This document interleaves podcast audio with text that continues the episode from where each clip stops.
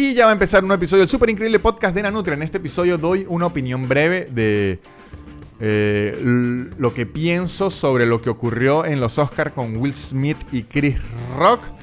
Eh, voy a hablar, muchachos, el tema reserve de esta semana es cómo siento que la cultura otaku está siendo redimida y ya no la tratan tan mal. Respeten al otaku, es lo que digo yo. Respeten al otaku. Hablo de eso en el tema reserve de esta semana y tengo una conversación con uno de los mejores comediantes de Latinoamérica, el señor Luciano Mellera, donde hablamos un poco de, de cómo inició su carrera. Ha- hablamos otra vez de la cultura argentina y venezolana, tanto del cine como de la música y hablamos de qué personas en el mundo son las que peor nos caen. Creo que quedó muy divertido. Como divertido está el contenido está en patreon.com slash nanutria. Si quieren ver en dónde me voy a presentar, en- voy a estar en Estados Unidos, en República Dominicana, en Costa Rica, en Panamá, en Ecuador, en Uruguay y en Argentina. Pero en qué ciudades, métanse en soynanutria.com y ahí les dice. Y muchachos, sigan a los patrocinantes que son los que hacen que este show siga existiendo. Reserve, una aplicación para enviar y recibir dinero en Argentina, Perú, Colombia y Venezuela. Shonen Games, un podcast muy divertido de la cultura geek y el mundo del entretenimiento. Blue-English, Blue con B chica, un curso de inglés en el que usted aprende en su tiempo y en su espacio sin muchos problemas. Y no digo más, este episodio que está largo con muchos temas y un invitado especial que es Lucho Mellera, arranca ya mismo.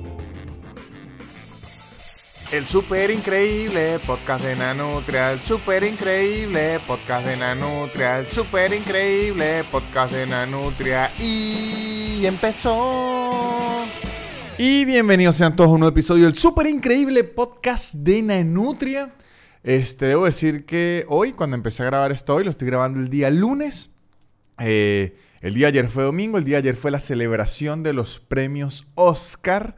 Y la verdad, como los últimos años, esos Oscar han estado aburridísimos. Y bueno, los últimos no fueron tanto culpa de ellos porque fueron los que no eran presenciales, pero estuvieron aburridísimos, decidí no verlos. Y de hecho, como había estado tres semanas seguidas trabajando en la semana y viajando a trabajar los fines de semana, estaba realmente cansado, me acosté a dormir. Me despierto en la mañana, tempranito en la mañana, porque me acosté a dormir como a las 9 de la noche, estaba cansadísimo. Me despierto en la mañana y veo en el celular, en WhatsApp, mil mensajes. No hacia mí, sino entre los grupos y todo. Y yo dije, ay papá, ocurrió algo, ocurrió algo, pero no sé qué, ni me imaginaba los Oscars, será Rusia, no en la guerra, porque el último día que me había ocurrido eso fue que me quedé dormido también te- temprano porque estaba muy cansado. Y cuando me desperté, había ocurrido la invasión de Rusia a, a Ucrania. Entonces, ya sé que el día que yo esté muy cansado y me vaya a dormir temprano, le voy a avisar al mundo, atentos que va a ocurrir algo. Entonces me despierto con lo de la cachetada esta de Will Smith a Chris Rock. Les voy a, contar de qué forma lo viví yo. Para ustedes seguro lo vivieron, si lo vieron en vivo y vieron los memes y todo, pero les voy a contar de la forma en que lo viví yo para que vean lo raro que es. Me despierto y leo lo de la cachetada de Chris Rock. Entonces yo empecé a ver los mensajes desde los viejos hasta los nuevos. Y empezaron y que habrá sido fingido, habrá sido que no, qué tal. Y yo, ¿qué? Entonces empecé a ver los clips de los videos que los cortaron en el director de los Oscar lo movió rápido. No lo sin censura ni nada, sino como el video que aparece la cachetada yo dije, obviamente fingido. Luego empiezo a ver el contexto, el contexto, el contexto y veo que no es fingido. Y luego veo, ah, no, es que aquí Will Smith la perdió. ¿Por qué creo que no es fingido y por qué creo que no es fingido? Porque no ganó ni Chris Rock, ni Will Smith, ni la academia. No hubo remate final, no hubo explicación. Entonces, obviamente no fue fingido porque nadie va a fingir y que... Vamos a fingir algo que haga que la ceremonia quede en ridículo y que nadie eh, gane y que todos los, participantes digan, ok, entonces, ¿qué ocurrió? Eh, ojo, e- esto lo estoy diciendo el lunes en la mañana. Probablemente pueda salir un artículo explicándolo todo y aquí hayan... Todo esto especulativo según lo estoy viviendo yo en la mañana que, que estoy grabando este podcast y que esta es la noticia que está calientico y de hecho no hablar de esto iba a hacer que me volviera loco porque se me iba a estallar la, la cabeza. Pero lo prefiero hablar aquí que tirarlo en Twitter o algo así porque sé que me voy a ganar una rechera que me voy a meter una cacheta a mí mismo. ¿Por qué?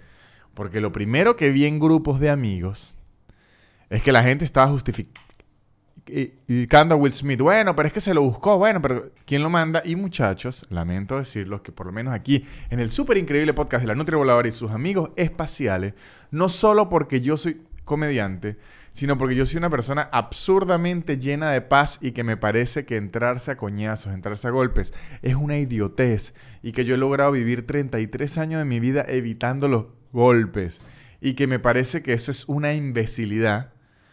No creo que nada justifica que el bicho se haya parado y le haya metido una cachetada a Chris Rock. Nada. Primero, me parece que el chiste ni siquiera fue tan grave. Segundo, me parece que eh, si Chris Rock hizo ese chiste, quiere decir que Chris Rock no estaba tanto de que la actriz eh, está sufriendo mucho eh, psicológicamente por su alopecia y ya sabemos que en la sociedad en la que vivimos a las mujeres le ponen mucho peso en su cabello. A los hombres como que ya la sociedad está acostumbrada a la calvicie y de hecho la calvicie es como sí crea inseguridad y todo, pero no al mismo nivel que en la mujer estoy seguro eh, que un comediante profesional de la talla de Chris Rock, de saber eso, no hubiese hecho ese chiste. Este, si el chiste eh, cayó mal o no, eso es otra discusión. De hecho, es evidente que cayó mal, pero Primero, no fue personal hacia ella porque para eso lo contrataron. Era contrate, haga chistes acerca todos. Los hizo. De hecho, cuando le meten la cachetada, él dice, es un chiste G.I. Jane. Que G.I. Jane es la versión femenina de los G.I. Joe, de, soldados. Y, viene de una película eh, también que es una soldado que se rapa el pelo. Creo que es con Demi Moore y todo. No, no recuerdo bien. Aquí sí puedo estar... Eh, eh, inventando, pero en ese momento Chris Rock no estaba entendiendo que era por lo de la alopecia. Ok.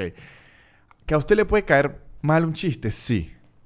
Que ella puede hacer luego de la ceremonia o ahí mismito un post diciendo que le parece una falta de respeto, todo eso está muy bien. Que le quieran caer encima a Chris Rock también me parece bien porque a la hora de hacer un chiste criticando la apariencia de alguien más en la actualidad, eh, puede haber... Eh, que se le venga a usted y menos si usted averiguó, menos por qué la apariencia de alguien es así. Me parece que está todo bien. Pero de ahí a irse a meterle una cachetada, me parece que es una locura. ¿Qué creo yo? ¿Que la culpa es Will Smith 100%? Sí, pero ¿qué pasa? Yo también siento especulativo todo que eh, andaba en una, tenía mucha presión, todo, y esto hizo explotarle el, coco y lo, lo, pagó Chris Rock. Este. De hecho, después es cuando recibe el premio, el tipo está todo disculpándose y orándose, que además se tira un red flag tan grande, justificando la violencia con amor y que coño, Will Smith. Así empiezan todos los episodios de La Rosa de Guadalupe. Pero además yo al inicio estaba pensando que qué bolas que la academia no tiene un sistema de seguridad para evitar eso o una sanción. Porque lo primero que se me vino a mí a la mente es, a Zidane lo votaron del mundial que iba a ganar, que Zidane hizo toda mierda en ese mundial, luego le pegó un cabezazo a Materazzi y lo votaron de la final. ¿Cómo es posible que Will Smith le haya metido una cachetada a Chris Rock, que es otro actor de su mismo nivel? Porque Chris Rock no es que es Víctor Medina la Nutria, no, Chris Rock probablemente es el comediante más élite que existe en la Tierra. Este, le mete una cachetada y después el bicho recibe un premio mismo, pero después pensé, claro, a lo mejor la academia tenga un sistema de seguridad para evitar que alguien externo a los premios lastime a los actores, pero la academia no tiene algo preparado para cuando un actor le quiere entrar a, coñazos a otro actor. De verdad fue como una, una locura y estos premios estaban aburridísimos y mierda, así que eso fue lo único que, que como que los hizo emocionantes de nuevo. Me pareció un bochorno. Esa es la descripción. Es como cuando en una fiesta familiar uno dice, ay Dios. O sea, de ahí no, no gana nada. Hay chistes y todo eso, pero en verdad la situación es muy triste. Ver a Will Smith desbordado, que le mete un coñazo y después todo el mundo fingiendo que no pasó nada. Después le intentando justificar eso con el premio. No tuvo que haber ni subido a recibir el premio porque la cagó. La cagó. Además, Chris Rock como que le mete esa cachetada y el bicho intenta seguir a mí me se metió una cachetada, muchachos. Yo me pongo a llorar y, me voy ¡ah! de una. Porque, verga, complicado. O sea, además uno no está preparado para recibir un golpe. Fue... Yo creo que ya no deberían haber más comediantes en los Oscars. Si, ya, si es que los actores ya están hartos que todos los años se suba alguien y los vuelva a mierda, que también puede tener razón, porque eso lleva años. Al inicio era como suavecito, pero llevan años donde se están afincando más. Si es eso, la academia ya se debería dar cuenta y, cambiarlo todo, hacer musicales o, otra vaina. Y, eh, o sea, ya creo que esto fue la gota que derramó el vaso. Ya hubo problemas con Kevin Hart en los Oscars. O sea, ya, si estaba habiendo muchos problemas con comediantes rosteando gente, que ya la academia se dé cuenta y lo, cambie, pero creo que esta situación ya lo desbordó. Porque además, para el, comediante, en defensa comediante, lo contrata para eso. Al comediante le dice, mire, contrátelo y reviente estos bichos, porque en teoría antes, en sus inicios, la idea era, estos bichos que son millonarios, que son estrellas y que ganan millones de dólares y que los aman como dioses, en esta celebración vamos a volverlos mierda un poquitico para hacerlos sentir un poco más humanos. Y qué más humano que perderle y meterle un coñazo a alguien. Así que mis opiniones sobre la situación de Will Smith y Chris Rock es que yo pido que ojalá eso no me ocurra en la tarima a mí ningún día porque yo no voy a recibir la cachetada igual que Chris Rock. Yo voy a llorar. Aunque, como yo grabo la mayoría de mis shows, eh, entonces luego van a ver un video de alguien metiéndole una, metiéndome una cachetada a mí. Y llorando, espero que tampoco sea Will Smith, porque además Will Smith se ve gran, dote. O un video de alguien persiguiéndome yo corriendo por la, por la tarima, porque me imagino que en la mente Chris Rock cuando vio a Will Smith acercándose era, ¿qué va a pasar? ¿Qué va a pasar? ¿Qué va a pasar? ¿Qué va a pasar? ¿Qué va a pasar? ¿Qué va a pasar? Y más medio lo esquiva porque, ojo, yo vi las fotos y el video, se nota que Will Smith entrenó bien para la película de Mohamed Ali porque la cuadrada de Will Smith y el movimiento que hace Will Smith es serio, no es una cachetada normalita de barrio, es una cachetada dura que de hecho creo que su lógica es, para no darle tan duro, voy a mano abierta y no a mano cerrada. Y Chris Rock se logra mover y medio lo rosa, pero yo creo que si lo hubiese conectado bien, lo tiraba para el piso porque la cuadrada de Will Smith es seria, seria, seria. Y la cara de los otros actores, y que, perro, esto se puso juego de barrio. Así que bueno, mi opinión de toda esta situación es que ojalá nunca me ocurra a mí. Eh, creo que la academia va a tener que declarar. Este, el siguiente show de Chris Rock va a estar increíble, pero es un fastidio porque mucha gente piensa que, bueno, pero esto ya le hizo el show a Chris Rock. Pero la verdad es un fastidio porque a lo mejor si él tenía creativamente, quería atacar otro lado. Chris Rock es mucha crítica social, él le da muy duro a la policía. Ya esto le va a cambiar la conversación completamente y a lo mejor le fastidio que yo no quería llevar todo hacia allá. Probablemente él diga, de hecho ahí me cae muy bien Will Smith. no quería llevarlo como hacia allá, pero ya le va a tocar hacer algo al respecto porque es que esto en todos los medios de la Tierra, prácticamente en Ucrania y en Rusia, se está hablando de esto, diciendo, ok, la guerra un momentico, pero Will Smith le clavó una mano a, Chris Rock. Eso es la opinión al respecto de esto y tenía que decirle aquí porque no me iba a quedar con esto, sino yo iba que... En general, este, no creo que ni, ningún chiste en el contexto de un comediante haciendo chistes, merezco coñazo. De hecho, en ningún lado eh, hay menos. Creo que sí puede merecer que alguien se moleste, que alguien le diga ya, que luego le salgan artículos, que la tipa luego declare que no le gustó. Pero creo que meterle un coñazo es. o sea, es, calar la situación a un nivel absurdo. Si hubiese sido en un bar se lo hice de la nada en la cara, igual lo deploro, pero lo puedo entender un poco más. Aquí, eh, la única justificación que yo le doy es que el tipo estaba en otras, mucho estrés, había tenido mucho problema con los Oscars. Acuérdense que hace cuatro años o hace tres años él estaba haciendo un boicot Will Smith a los Oscars porque no lo había nominado. Will Smith lleva como dos años siendo meme, lo han jodido. Acuérdense que tuvieron un video donde ella le confiesa que le fue infiel. O sea, Will Smith lleva como dos, tres años complicados. Además tenía todo eso aquí, el estrés, la presión.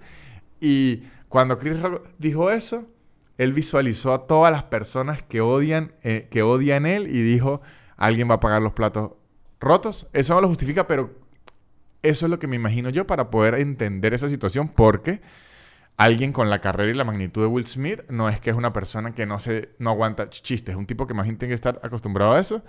Lo agarraron fuera de base y a Chris Rock lo agarraron más fuera de base todavía.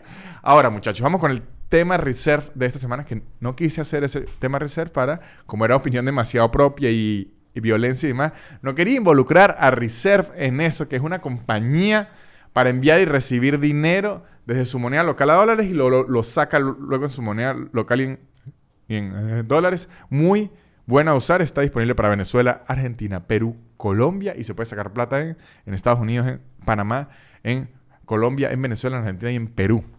¿Cuál es el tema reserve de esta semana, muchachos? Es la... ¿Cómo se La redimisión de los otaku. La redimisión de los otakus, ¿a qué me refiero? La cultura otaku, la cultura japonesa, del anime, del manga y todo eso, ha existido hace muchos años. Y ahorita en Occidente, para decirlo así, en este continente, se está viendo por primera vez cómo que puede ser algo cool, que puede ser algo divertido, que es muy entretenido, que ya no es netamente infantil, que es una cultura muy divertida. Y eso, ¿a qué viene? ¿Por qué lo estoy diciendo? Ahorita ver anime tener una franela de anime, hablar abiertamente como adulto que a usted le gusta el, anime, no se asocia directamente con ser alguien que no se bañe y que virgen, que eso, ese, digamos, esa idiotez, esa idea ya pasó. Habrá alguna gente que aún la tiene, pero esos son los que juegan todavía a ser el quarterback del equipo de la secundaria y yo soy cool y, y tú no eres cool. Yo creo que todo esto nace primero gracias a Marvel.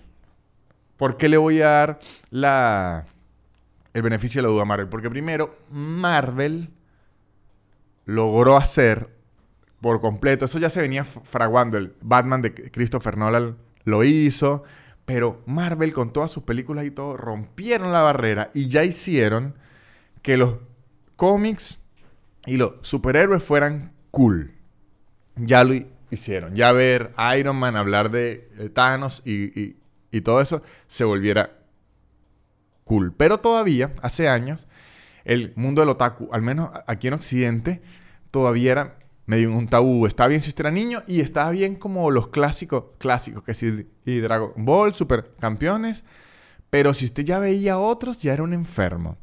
¿Qué ocurrió aquí? Creo que como ya a la gente le gustaban los cómics, la gente ya podía entender Marvel, ya decía, ok, ya está bien que me guste eso veían más familiar los manga, que venían siendo los cómics de, de los japoneses y de, allá en Oriente. Entonces todo se hizo más digerible. Además, yo creo que va de la mano con lo que pegó durísimo el K-pop, que viene siendo de Corea del Sur, toda esta estimulación japonesa y, y, todo esto, que va también de la mano de como pegó el cine coreano y el cine japonés y las series coreanas y las series japonesas que vinieron con Netflix. Y también va de la mano con la pandemia. ¿Por qué? Porque yo justo me leí un artículo en el que explicaba que el contenido anime y el contenido coreano y japonés tuvo una explosión tan grande en Europa y en América.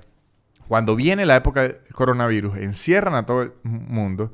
Las grandes productoras de contenido no pueden hacer contenido porque está en una, pandemia y se puede decirlo como que hubo un año de escasez de contenido. Durante un año se hicieron muy pocas series, se hicieron muy pocas películas y todo. Entonces, ¿qué nos tocó a nosotros como consumidores de contenido y a las cadenas como dadoras de contenido?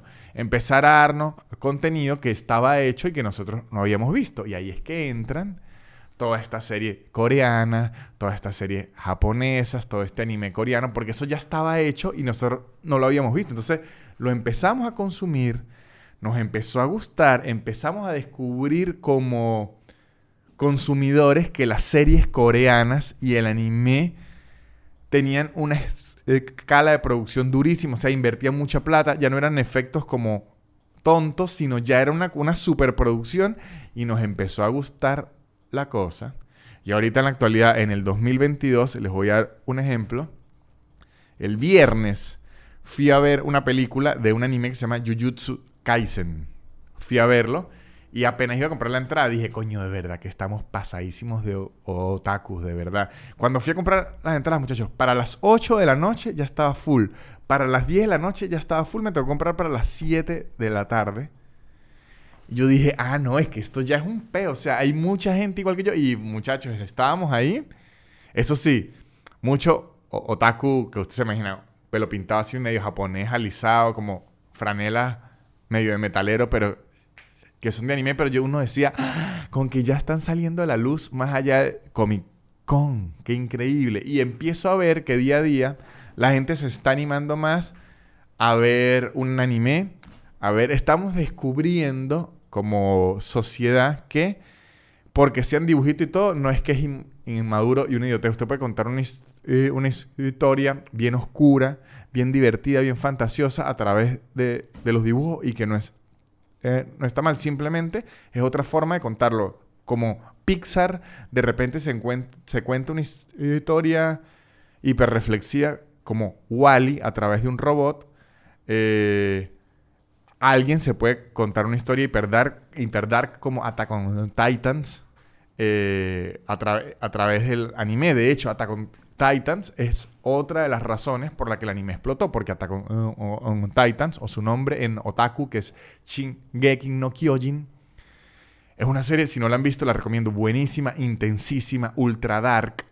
Le empezó a ir muy, muy, muy, muy bien. Y de inmediato, cuando una serie le va muy bien, de un género, la gente empieza a decir, ¿será que busco otras de ese género? A ver si me gustan. Y empezó a ocurrir, muchachos. Como cuando La Casa de Papel explotó, que le empezó a ir bien a, a- otras series eh, eh, españolas, porque la gente dijo, ok, si tiene esto bu- buenísimo, ¿qué más puedo hacer? Como cuando Dark es- explotó, que la gente le empezó a dar otra oportunidad a las series europeas, así como europeas del norte, medio Alemania, Noruega, porque dijo, si esto es buenísimo, ¿qué más puedo hacer? Como el cine coreano explotó cuando Parasite se ganó el Oscar, que dijeron, ok, vamos a ver qué más hay coreano.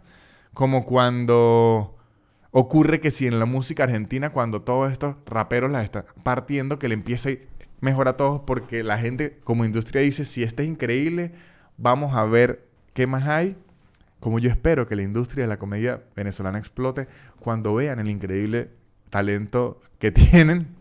Pero es eso, ya se está normalizando más, ya veo a la gente en su día de... He visto gente que yo jamás pensaría que si con una franelita de anime se está volviendo...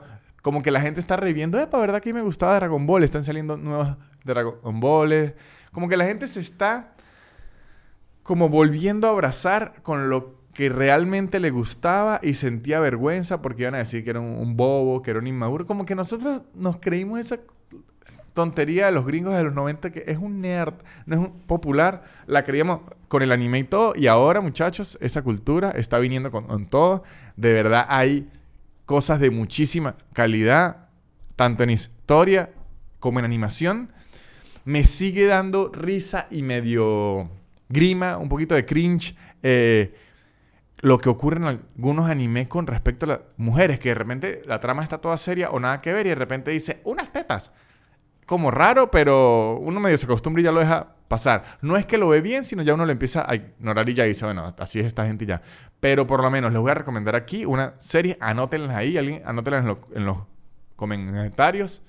Series que re- recomiendo de anime para los que quieran entrar en este mundo o darle una oportunidad en este mundo. Se las voy a- a dejar aquí, les voy a recomendar cuatro para que las tengan y, y las puedan eh, utilizar y, ver. Ya, estoy buscando una... Listo ya. Listo, ya la tengo aquí porque se, me había olvidado. La primera que recomiendo, que es la que expl- explotó o- ahorita como que Occidente, es Attack on Titan.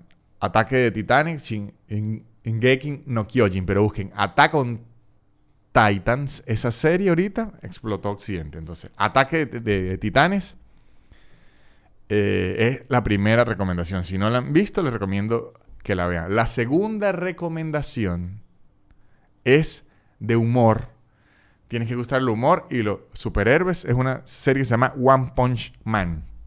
One Punch Man es un superhéroe que mata a todo el mundo de un golpe y se aburre. Esa es la premisa de la serie. Si le gusta el humor y le gusta el sarcasmo, les recomiendo One Punch Man. La tercera serie que recomiendo por su nivel de animación y de las escenas de acción, que es absurda, les recomiendo Demon Slayer. Los cazadores de demonios, en japonés se llama Kimetsu no Yaiba. Les recomiendo Demon Slayer Y la última que le recomiendo, esto es como un, un gusto particular que tengo yo y si usted no ha visto nada y le gustan las películas de detectives y, y todo esto, le recomiendo eh, Death Note. Es la que siempre recomiendo a todo el mundo para que entre. La primera vez es de su- suspenso. Death Note. Aquí son mis cuatro recomendaciones. La más popular ahorita que se está terminando, que se convirtió como la Game of Thrones de los animes, Attack on Titans. La que es de humor con sátira que me fascina, se llama One Punch Man. Una serie que las escenas de acción son increíbles y la trama está bien interesante, se llama Demon Slayer. Y la cuarta, que es como. Como bien divertida. Se, se me olvidó cu- cuál dije cuarta. Demon Slayer, Attack on Titan. One Punch Man, ah, Dead Note, que es como más clásica de detectives. Está muy interesante, tiene un- una historia muy linda. Tiene una película que es medio mala, no la vean en real life, pero vean Dead Note. Attack on Titan, One Punch Man, Demon Slayer y Death Note. Esas son mis recomendaciones para que el mundo del anime está viniendo y los ot- otaku puedan sentirse bien y ser otaku sin que se burlen de ellos. Basta ya de que sean, de que se burlen de los otaku y bastan ya, lo dijo él mismo, que se burlen de Will Smith. Esto fue el tema reserve de esta semana. Recuerden descargar esa aplicación, está para Android y para iPhone. Y creo que es momento de ir a la entrevista del día de hoy con el señor Lucho Mellera. Quedó muy divertida, muy entretenida. Al inicio estábamos como un poco tensos, pero siento que yo le estaba diciendo como, Lucho, lúzcase. Y él estaba diciendo como, no, no, no, pero usted, lúzcase. Luego, tranquilos que nos suavizamos y creo que se pone la conversación bien interesante. Así que no digo más, aquí quedamos con la conversación con el señor Luciano Mellera. Y aquí estamos con el señor Luciano alias Lucho Mellera. ¿Cómo está ¿Cómo le va, mi amigo Víctor? Muy ¿Qué bien, tal? Muy bien, señor. ¿Todo bien? Luciano, muy bien. Aquí desde, Sí mis, me gusta. desde mis aposentos este, y usted está en, en lo, en lo suyo. Porque qué mejor que agarrar un taxi que nosotros vivimos increíblemente cerca que hablar por Claro. Zoom. Es hermoso. Vivimos en la misma calle, de hecho. Si, si caminamos derecho, eh, llegamos a la casa del otro. No hay, De no hay hecho, que, que doblar nunca. Si yo grito bastante duro, creo que oigo en su micrófono. Espera, aguárdame que tengo un poquito de frío. ok, ¿eh? ok, ok. Voy a abrigar un poquitito porque arranqué y, y estoy, estoy medio destemplado. No, asco. Ahora, Uf. ahora me va a tocar, Lucho, Uf, me va a permiso, tocar ¿eh? blurrear. Me va a tocar blurrear. el- Uy, se me ensució No. ahí un poquito. Muchachos, para los que nos están oyendo en Spotify, el señor Luciano Lucho Mellera, para bien de algunos y para mal de muchos, se acaba de- tiene una chaqueta de Magallanes, del Magallanes, Lucho, que pa- para que sepa ese equipo se llama Los Navegantes del Magallanes, Correcto. Así. Sí, sí, sí. Los Navegantes del Magallanes. Y a mí, Me la regaló mi amigo José Leo García. me bueno, yo estaba en aislados y Lucho Sí. me dijo eso, muchachos. Y menos mal que yo no estaba tomando ningún líquido porque se me iba a salir agua, pero hasta por el ano. Porque es que yo me dio tanta risa ver a Lucho con una chaqueta de Ma- Magallanes. El que se la regaló, ¿qué le dijo? Me dijo que tenía, porque hablamos de béisbol, yo siempre digo que me encanta la, la- la ropa, la, todas las, las casacas y todo lo de béisbol, y me dijo, yo tengo una, una chaqueta, si quieres se la llevo, no, no, no la usé nunca. Y dije, claro que sí, una chaqueta de un, de un equipo venezolano, me dijo. Eh, y dije, claro que sí, obvio. Eh, y me, me encanta la chaqueta, no sabía mucho de, de- de- de esta rivalidad que hay tan, tan intensa. Me enteré cuando usted subió una foto mía. El, Sí. el- nunca recibí tanto amor y tanto odio en partes iguales eh, con respecto a nada. ¿eh? Es que, ¿sabe qué ocurre? Yo le dije, es que hasta Lucho es testigo que yo le dije, Lucho, por favor, quiero hacer un meme para subirlo con la chaqueta. Porque yo sé lo que iba a causar. ¿Por qué? Porque el béisbol en Venezuela es ultra famoso. Claro. Pero eh, es como muy nuestro. O sea, la gente de afuera no es que sabe mucho de la pelota, allá le dicen la pelota criolla. A diferencia del fútbol acá- aquí en Argentina, que el Boca y el River son así como amados en el mundo. Entonces ver a alguien de afuera con algo del Magallanes es como, ¿quién se lo dijo? ¿Cómo lo supo? ¿Con quién ha estado hablando? Porque además el béisbol representa algo muy bueno y a la vez algo muy muy malo de nosotros porque ahí es la rivalidad estilo Boca y River que se hacen memes, se insultan, se bardean. Pero Es- es como que yo me cruce a alguien en la calle con, con mi pijama. y exactamente, así. ¿Qué, ¿Cómo sabe usted que fue, fue algo así intenso? Igual quiero aclarar algo antes de que, de que sigan, el, el amor que siga, los que tiran odio, los de Leones sobre todo. Yo tengo una campera de Magallanes y la uso porque me regalaron una campera de Magallanes y la uso. Amaría una de los Leones, una remera, eh, la remera de vino tinto es la que quiero. la- No, esa, esa, esa- esa yo me co- comprometo en dársela. Aquí la busqué y no la conseguí, pero yo ahorita que viaje a los Estados Unidos, allá probablemente haya, se la voy a traer, Lucho, porque para que no haya rivalidad de gente fastidiosa, y en verdad a mí me gusta mucho, eh, le voy a regalar la eh, jersey, o sea, la camisa de... Que el béisbol, ojo, este dato importante, los argentinos no están muy enterados del béisbol. El béisbol debe ser de los pocos deportes, no creo que, que sea el único, que se juega con, con correa, o sea, con cinturón y con camisa de botones. Sí, sí, sí. El pool es el otro que se juega con eso. Eh, el, el snooker. Se juega Eh, con cinturón, o sea, oficialmente en el uniforme se tiene No que sabía que tener había cinturón. cinturón, sí se juega con cin- cinturón. Hermoso, hermoso. Y unas calzas, además, unas Sí. muy apretadas. No, pero sabe que las la calzas, además de ser muy, muy apretadas, tienen dos funciones claves. Una, eh, porque en el béisbol se, se usa como una especie de canillera a la hora de batear para que la pelota no le Ah. dé en la, en la tibia Claro, porque se la puede partir. Claro. Y la otra, porque no sé si ha visto las barridas en el béisbol. Sí, sí, sí. Debe estar todo. Tiene padding seguro para poder tirarse y No, que eh, no. entonces sí es como para que uno no se raspe, porque si se, o sea, si no se, se rasparía. Y otra cosa importante del béisbol que a ustedes les parecería raro, no es legal como en el hockey, que en el hockey las peleas sí son legales y hasta las organizan. Pero en el béisbol hay una regla loquísima desde las categorías menores, porque yo jugué de niño, que si hay una trifulca o un jugador se molesta, por regla todos tienen que salir, o sea, la banca, todos, todos tienen que salir, o sea, si usted no sale, usted es un traidor al equipo. Claro, Así no sea a pelear, todos tienen que salir ahí a... a- A, demostrar que, que está ahí el aguante. Qué garrón tener un compañero que se pelee todo el tiempo y uno quiere estar tranquilo, descansando en la- la, ocurría, banca. Y de repente, como, "Ah, otra vez me tengo que parar por este hit. En mi equipo de niños era el entrenador. Gran ejemplo. El entrenador era el que se la pasaba buscando problemas, yo, yo me acuerdo. Y Hermoso. En el, ahí en el béisbol de niños es peor porque obviamente empiezan los niños y terminan los padres. Claro, O sí. sea, Eso esa- en casi todos los, los deportes eh, infantiles siempre están los padres. Acá en las canchas de básquet y en las de, y en las de fútbol infantil, eh, en muchas hay, hay como unos carteles que digan como papá, alentame, pero, pero no te metas, algo así, como mucho padre proyectando su carrera no exitosa en su hijo, eh, que nada más quiere divertirse y que está ahí como, nada, vamos a pasar un buen rato. Yo me acuerdo que yo entrené Kung Fu también de niño.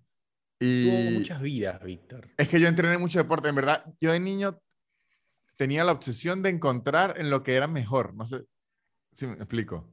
Sí, sí, sí, sí, es una, una búsqueda de, de alguien eh, o- que, que le gusta, que es, que es cabeza dura, me gusta. Ajá, o sea, me entrené lo mismo. demasiados de- deportes porque yo decía, o sea, yo no, ¿cómo le explico? Yo no soy de esa mentalidad que digo, un ejemplo, me gusta la guitarra, voy a entrenar 11 años para A volverme el mejor claro. guitarrista. No, por lo menos a mí, a mí me- ¿sabe qué deporte me fascina mucho? El, el skate. Mire, Y era- requiere demasiado Y tiempo. fui malísimo, lo abandoné. O sea, yo lo que buscaba alrededor de mi vida es que se me hace muy fácil Claro. y en eso me voy a volcar de, de lleno. Y cuando entrené Kung Fu, recuerdo que fui en un torneo de Kung Fu y mi mamá no fue, pero fue la mamá de uno de mis amigos. Entonces íbamos, una mamá nos representaba a los tres, ¿no? O sea, ella iba Mm. como con los tres. Empieza el torneo, un muchacho me gana a mí, me, me- me acuerdo, me metió una patada en la cara que me dejó loco. Perfecto. Después al otro amigo el mismo muchacho le gana, ¿no? Uh. Y luego venía el otro amigo que ya era el hijo de ella y ya la señora estaba muy sacada, ya estaba molesta con el muchacho y apenas empezó la pelea gritaba, ¡mátelo! ¡Mátelo!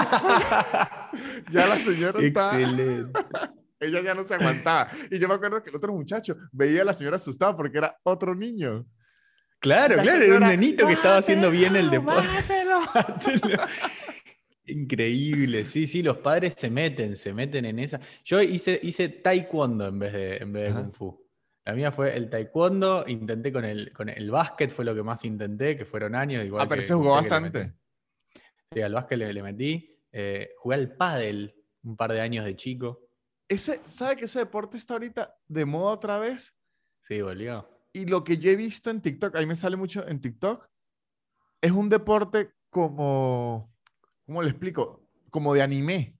Las jugadas que hacen.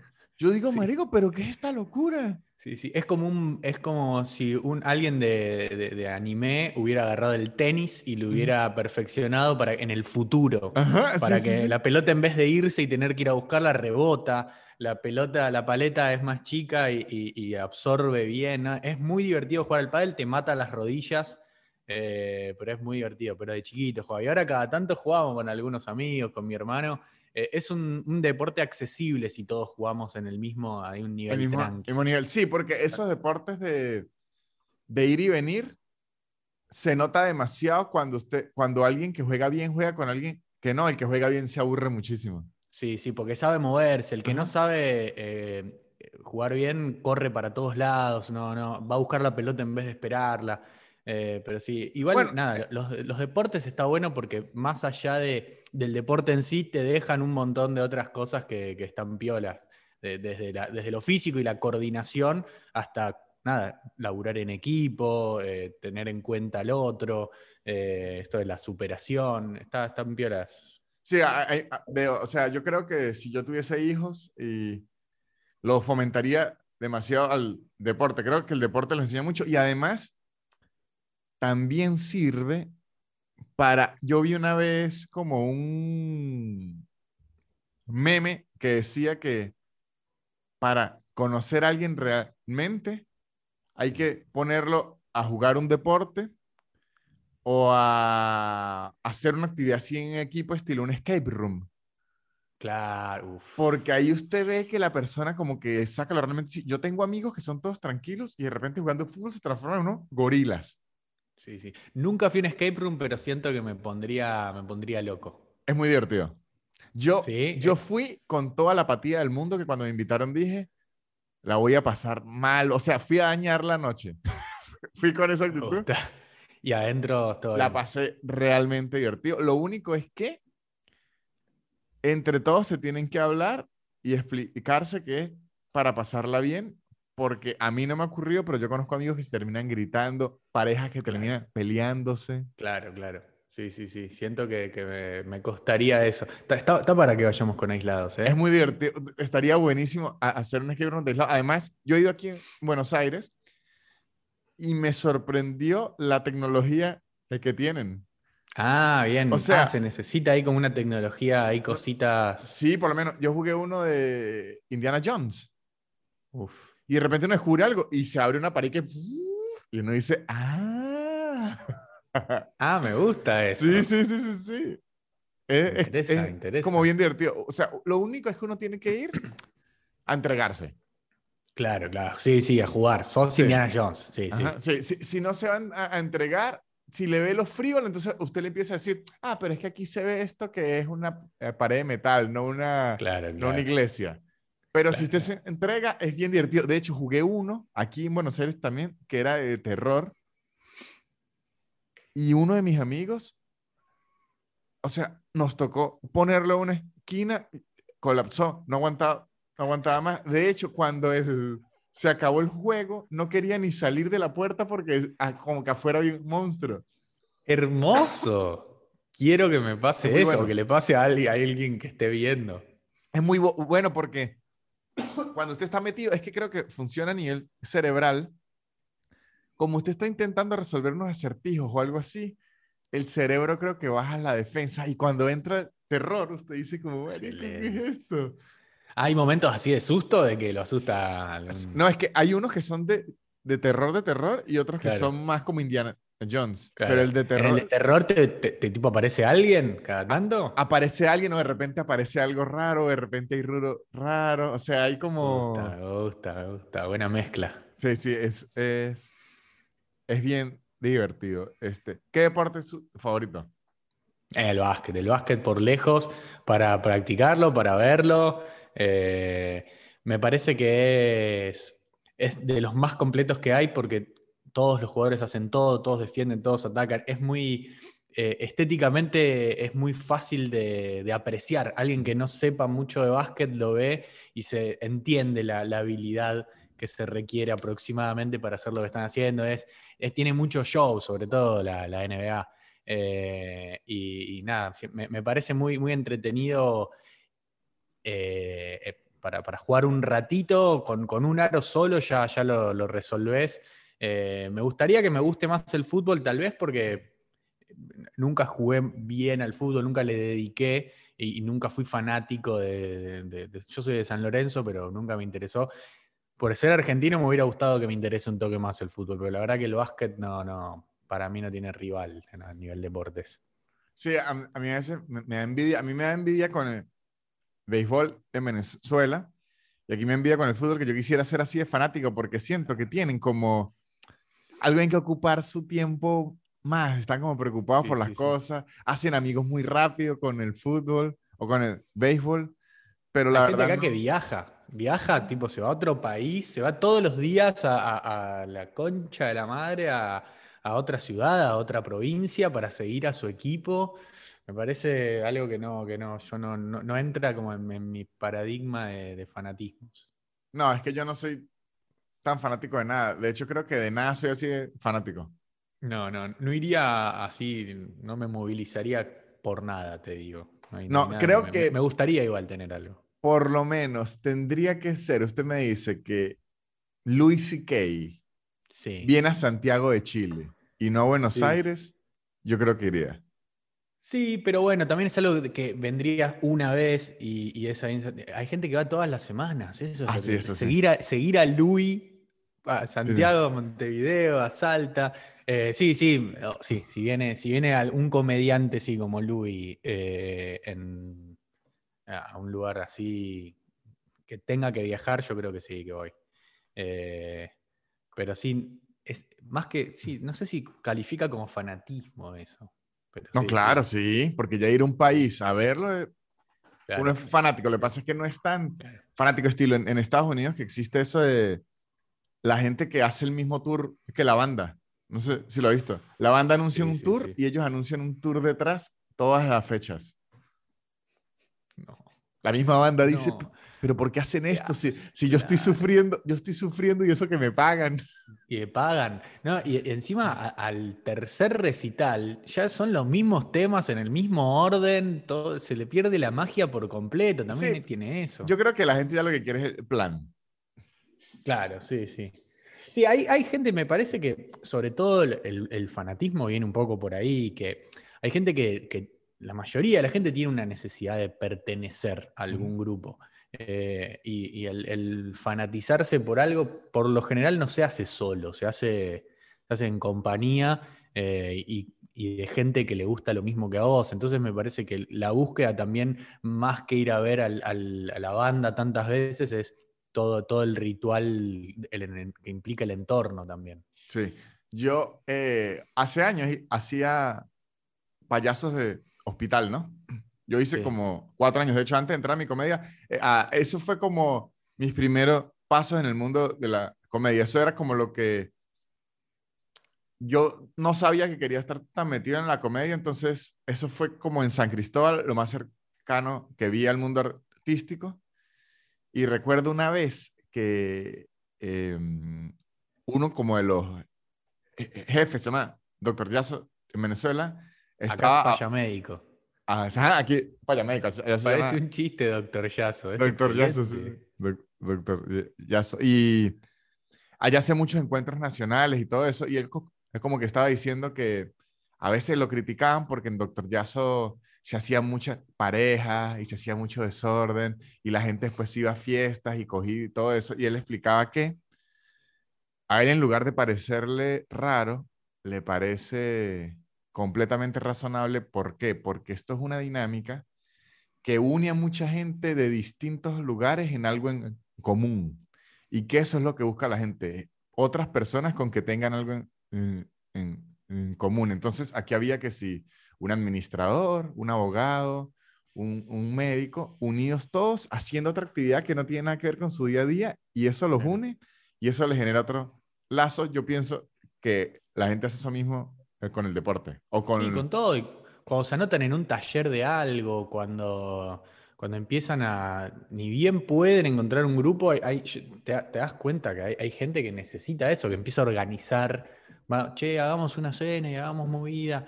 Eh, y sí, es, esa necesidad que es lo, más eh, básico del ser humano, la necesidad de, estar con, con, con pares. ¿A qué es fanático usted? Así que usted diga, ¿qué es las cosas que más le gusta? O sea, no digo el deporte, ¿qué tiene así de lo que coleccione o lo que le gusta que usted ah, diga? o sea, ¿qué, ¿a qué es como que usted dice, ok, yo dedico muchas horas a, a esto y lo de detalle y todo?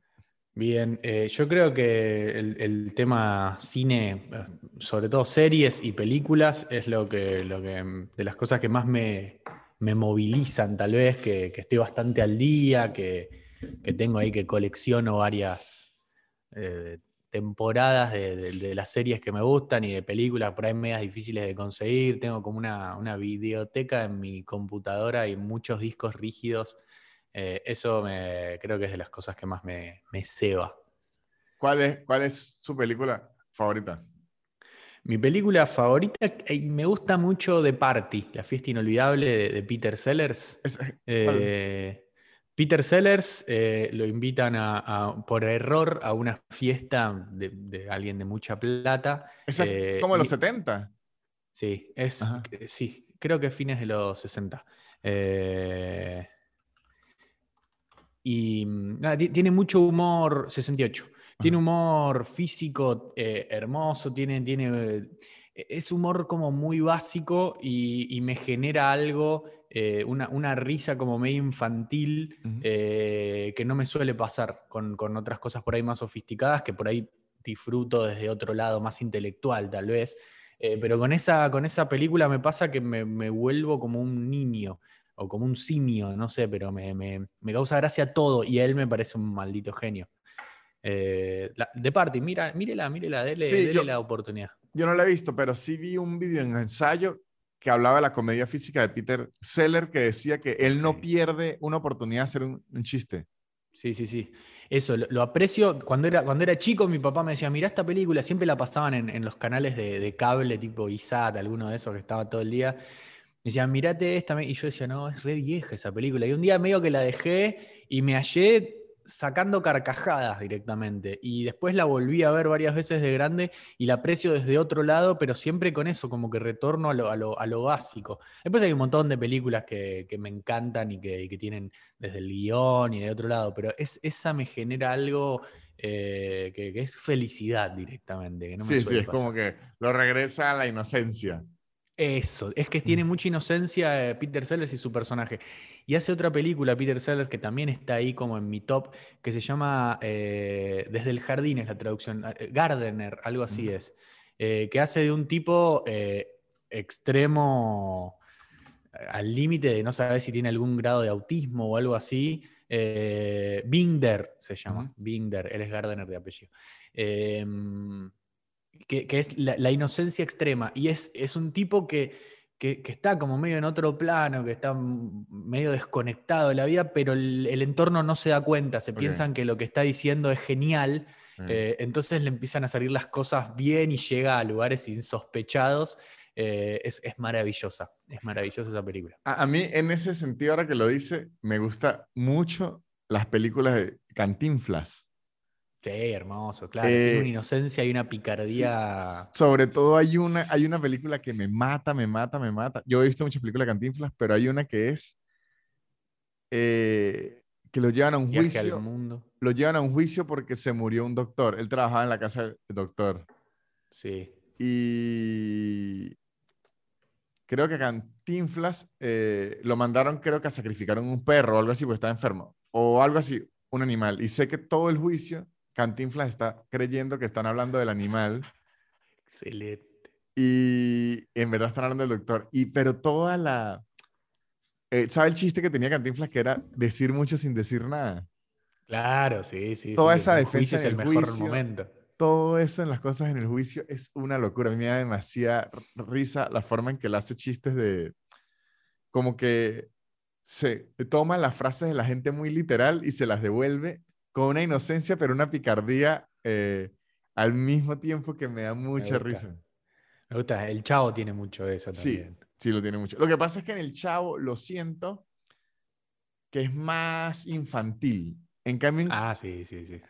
Cantinflas le agrega un poquito de maldad así como Sí, sí, adulta. Sí, sí, sí, una picaresca linda. Sí, me, me, me, me gusta mucho. Eh, ¿Hay alguna película venezolana que, que debamos ver los argentinos para entenderlos un poco más? Acá ya le contamos que es eh, Esperando la carroza, que es un gran Sí. ejemplo de argentinidad. ¿De allá cuál puede ser? Bueno, el, hace poco hablé con Nicolás y tuvimos esa discusión venezolano que yo le dije que me pasaba algo, a lo mejor en mi entorno, algo así en San Cristóbal, que a mí no me había ll- llegado mucho cine venezolano.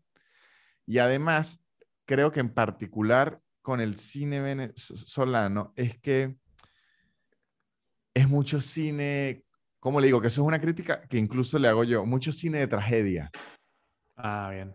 como que siempre es una sufridera, siempre es mostrar una situación social horrible, siempre es como, o sea, ya había una trilogía, me acuerdo que era, que a mí de niño me impactó mucho, de hecho, la vi muy de niño y me impactó demasiado, que ya está traumado, que se llama Huele Pega, la otra se llama Sicario y la otra Garimpeiro, ¿no? Sí. Y ya le digo por qué era trilogía. Huele Pega es la historia de unos niños que vivían en la calle oliendo pega. Eso era como una droga de esa época. Sí, y sí, toda la película es cómo los niños sobreviven a la calle. La otra película se llama Sicario, es la historia de un niño que se hace sicario. Claro. Y la otra película de esa trilogía se llama Garimpeiro.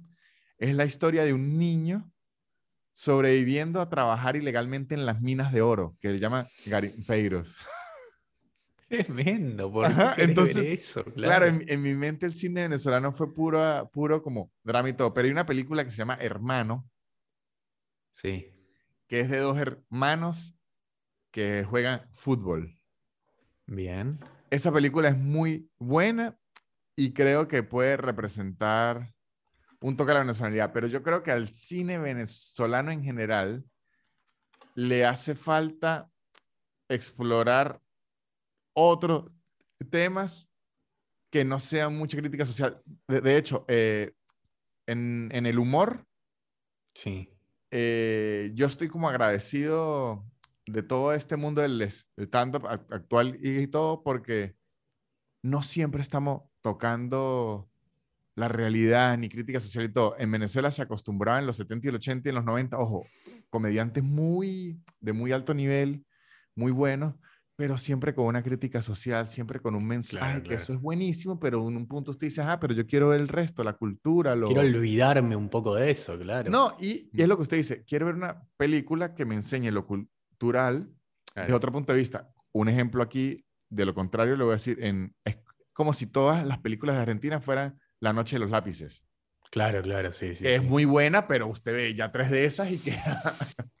No querés saber más nada con nadie, sí, sí, sí. Ajá. Pero entonces yo le recomiendo esa, que se llama Hermano. Acá la, la escribí, la tengo acá del 2010. es. Ajá. Me dijeron que hay una Eh. página que se llama Cine Mestizo, Bien.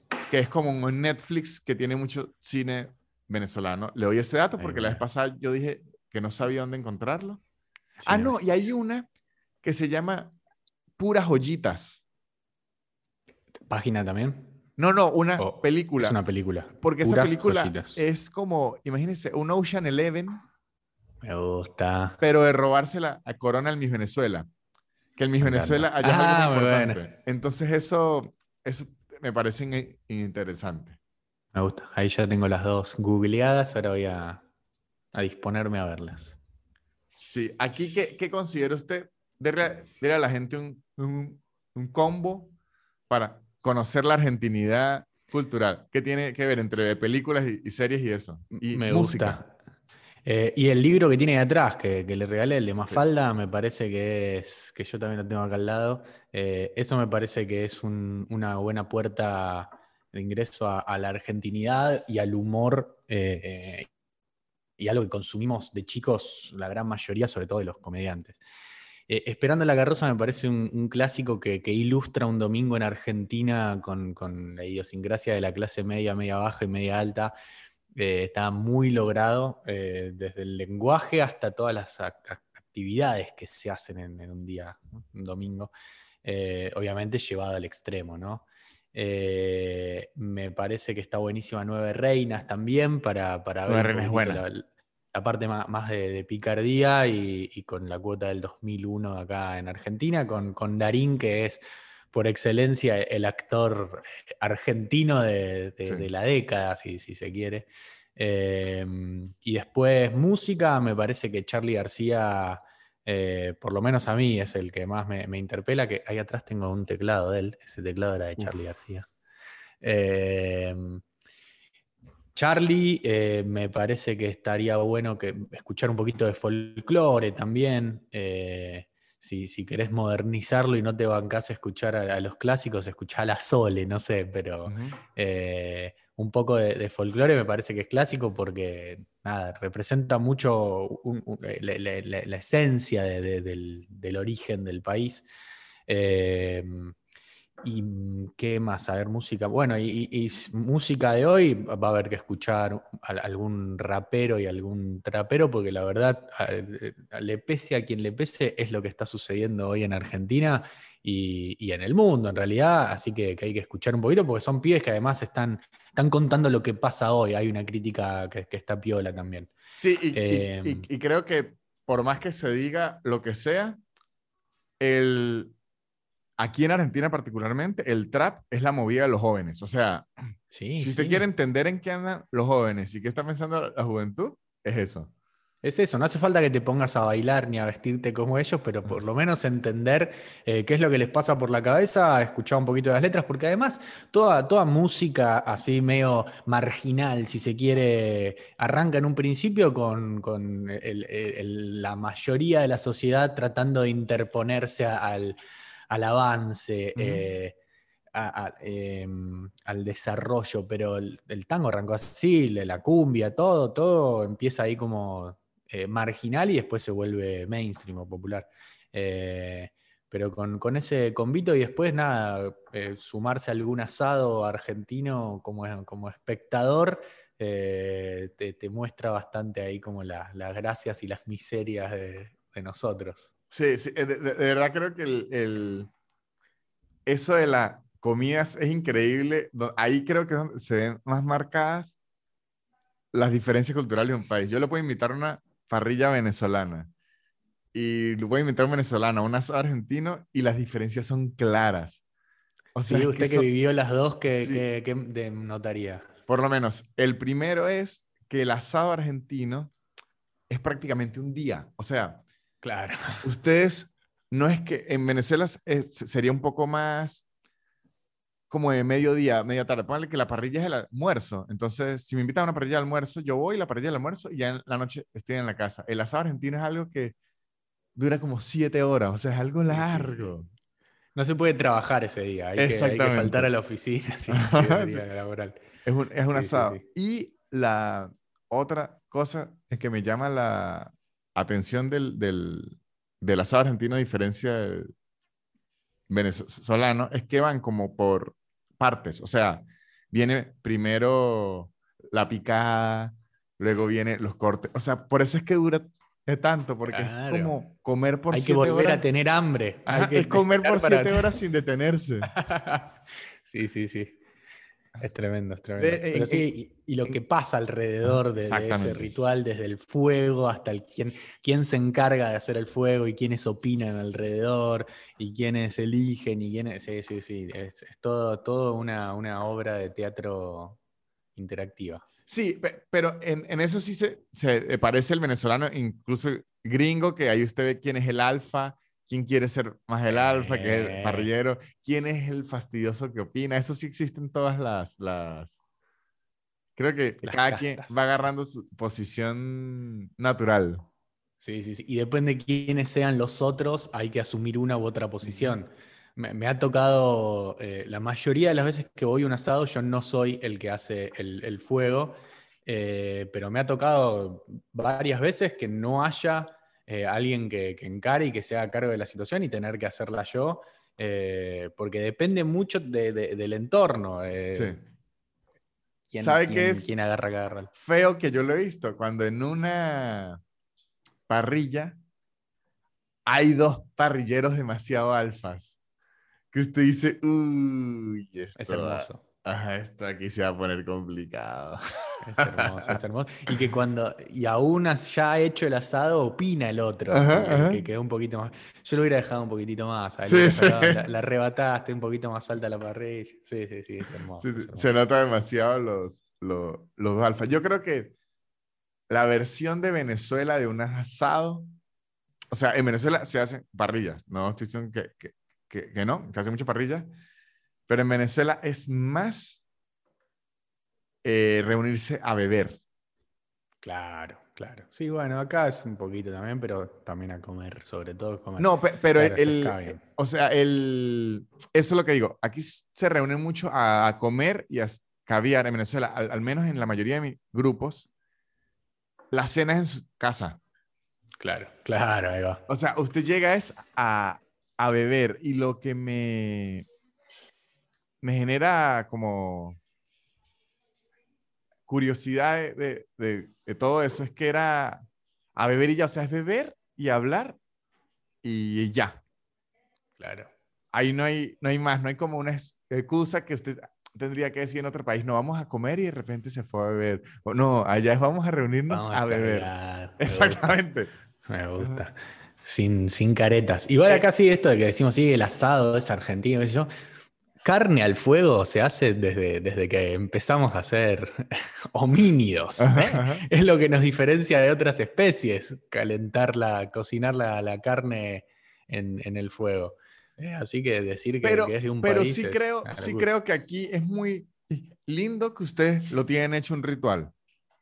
Claro, claro. O sea, eso sí, ustedes lo, lo ritualizaron y ojo, en, en cada país, por lo menos en Venezuela también se hace parrillas y todo, pero no es tan ritual como aquí. Creo que cada lugar tiene sus su rituales. Este, el de aquí es el asado, y creo que es evidente. Aquí hacen asado en Navidad. Hacen, me dijeron que hacen asados en velorios. Claro, sí, sí, sí. Por eso se imagínense, hacen asado en velorios.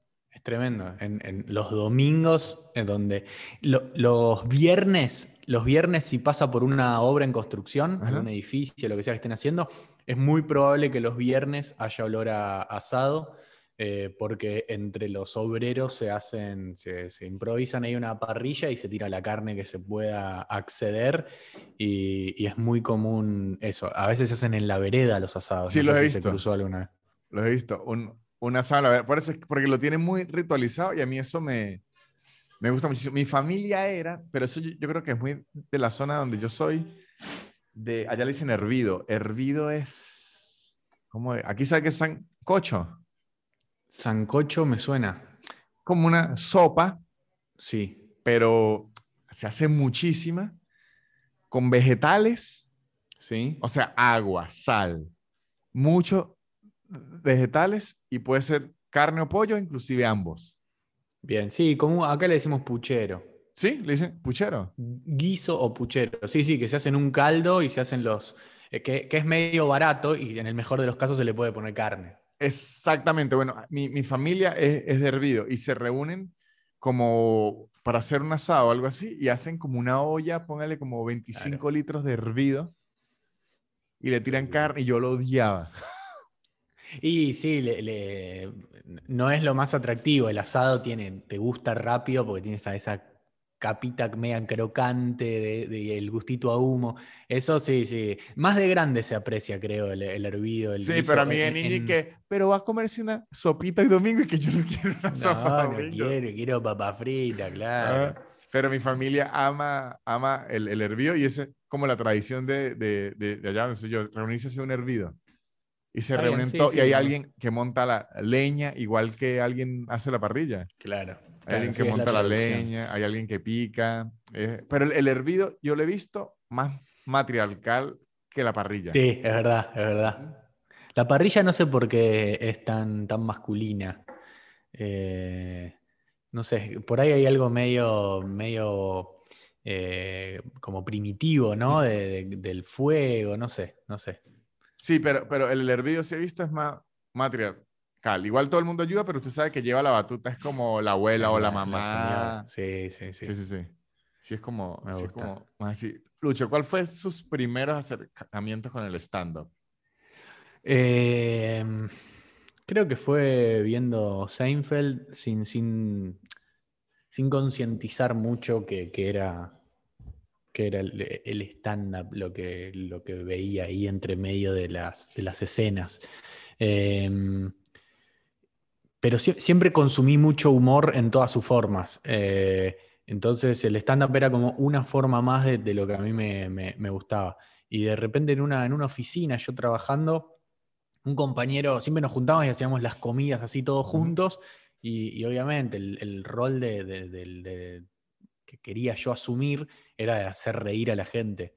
Eh, y cada tanto lo lograba y, un, y un pibe, un compañero me decía, vos tenés que hacer stand-up, vos tenés que hacer stand-up.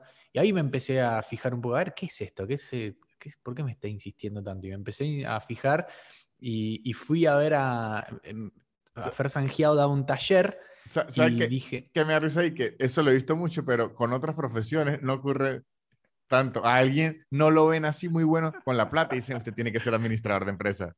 O sea, yo lo veo aquí y usted debería ser administrador. Usted, usted, debería, usted debería ser martillero público. Lo veo, lo veo vendiendo casas. Eh, y me, me, eh, Fer Sangiao da un taller y dije, primero antes de anotarme con él, lo quiero ver en vivo. Y lo fui a ver en vivo eh, un viernes y arranqué el lunes con él. Pero cuando lo fui a ver, él estaba con, con otros compañeros más, con Natalia Carulias, con, con varios más. Y cuando yo vi stand-up en vivo por primera vez, dije, me encanta esto cuando lo vi a Fer dije, quiero hacer esto, pero todo el tiempo mi pensamiento era, yo puedo hacer eso. Ok. Creo que me va, que me, que va a ser un, camino arduo si quiero hacerlo bien, eh, pero yo puedo. Claro. loco, pero. Usted se vio y dijo, me veo haciendo eso. Totalmente, sí, sí, sí. O sea, sin, sin desmerecer, porque después, una vez arriba del escenario, me di cuenta de lo difícil que era. Pero ¿Y creo que todo el tiempo tenía en mí ese, ese pensamiento de eso me encanta y, me re veo haciéndolo, no, no, da con las características de, mi estructura de personalidad y mental, sí, sí. ¿Y qué edad tenía? 23. Eh, Ajá, ¿y ahí lo vio? ¿Y qué hizo? Agarré el taller. Claro, a, los dos días me anoté con Fernando y nada, empezamos a, a trabajar y en la muestra también me subí al escenario por primera vez eh, y cuando se rieron, la, la primera cosa que dije, se rieron y dije, ah, listo, era esto, era, era lo que yo más o menos pensaba.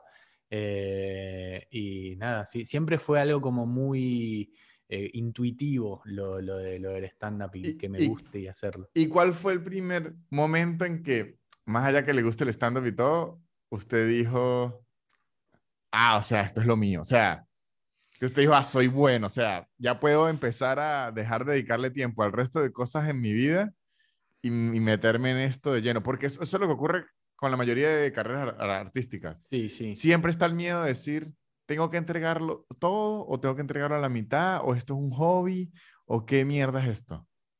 Em, yo, lo que me pasa algo muy raro que es que e, esto que me pasó siempre de yo puedo hacer eso con el stand-up y que por ahí en otras disciplinas eh, yo me, reconozco como soberbio, eh, con el stand-up nunca, nunca pude opinar sobre mi, sobre, sobre mí.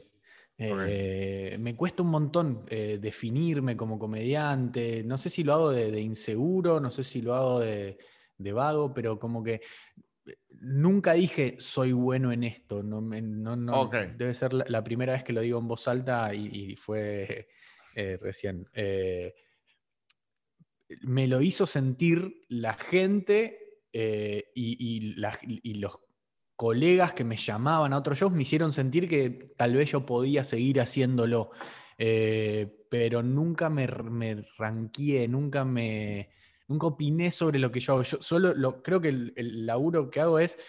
Me tiene que hacer reír a mí lo que, lo que voy a decir si me hace reír a mí, me da orgullo, entonces lo, voy a, compartir. Y si se ríen, mejor. Y el tema es, que, usted lo sabe, cuando no se ríen, ese es el tema, ese es el dolor.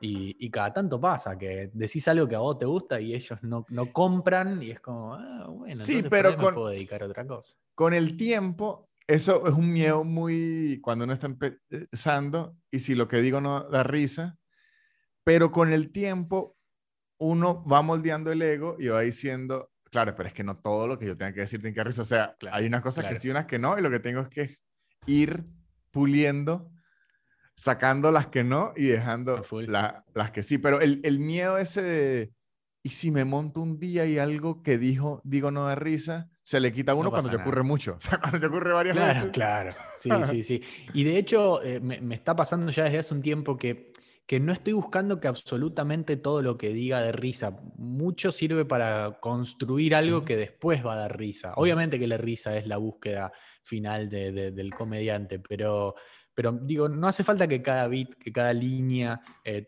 tenga un remate. De hecho, yo tengo muy pocos remates. Eh, no, no, no, tengo tanto chiste cerrado. Es más, la imagen que se genera, eh, lo, que, lo que puede llegar a causar gracia de lo que hago. Pero no, no, no la estructura no la tengo muy, muy evidente ahora. Pero yo siento que, yo creo que eso me ha ocurrido a mí y he visto otro, como he visto a Lucas, a Nico, le está ocurriendo a ellos. Creo que esas son licencias que uno se da cuando uno ya no le incomoda el silencio en la tarima. Claro, claro. Al inicio uno se quiere morir. Al inicio, cada 15 segundos que no hay una risa, uno se quiere pegar un tiro. Y tiene que ver también con que al principio tenemos 5 o 10 minutos y 15 segundos de silencio es, un montón de porcentaje de, tu tiempo en escena. Ahora que cada show que hacemos dura al menos una hora, eh, nos podemos permitir esos, esos eh, espacios en blanco de, ah, risa. ¿Recuerda si una presentación suya que haya dicho, ah, yo me regreso a la oficina? No, no, no, jamás, jamás, No, regreso a la oficina dije, porque yo hice varios años de, stand-up y oficina paralelamente. En un momento dejé y no, no, no, no, no, no se me, no lo veo como una, como una opción. No, es que, no es algo que me molestaría, eh, así como tener que tener un horario de oficina otra vez, si lo decido. Eh, pero la verdad es que no, no, no, no nunca tuve el, como la duda.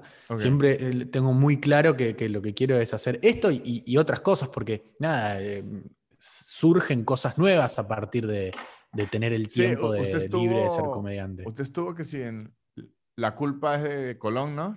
Claro, claro, estuve en la, culpa de Colón, que, fue una experiencia de tele, que si bien la pasé muy bien con, los comediantes, sobre todo, que nada, nos hicimos amigos, unos tipazos y, mucha risa, no, no toleré la tele, los tiempos de la tele, eh, que sea obligatorio que haya reidores, eh, tener que grabar tres capítulos uno atrás del otro y, y estar con la misma pila en el tercero.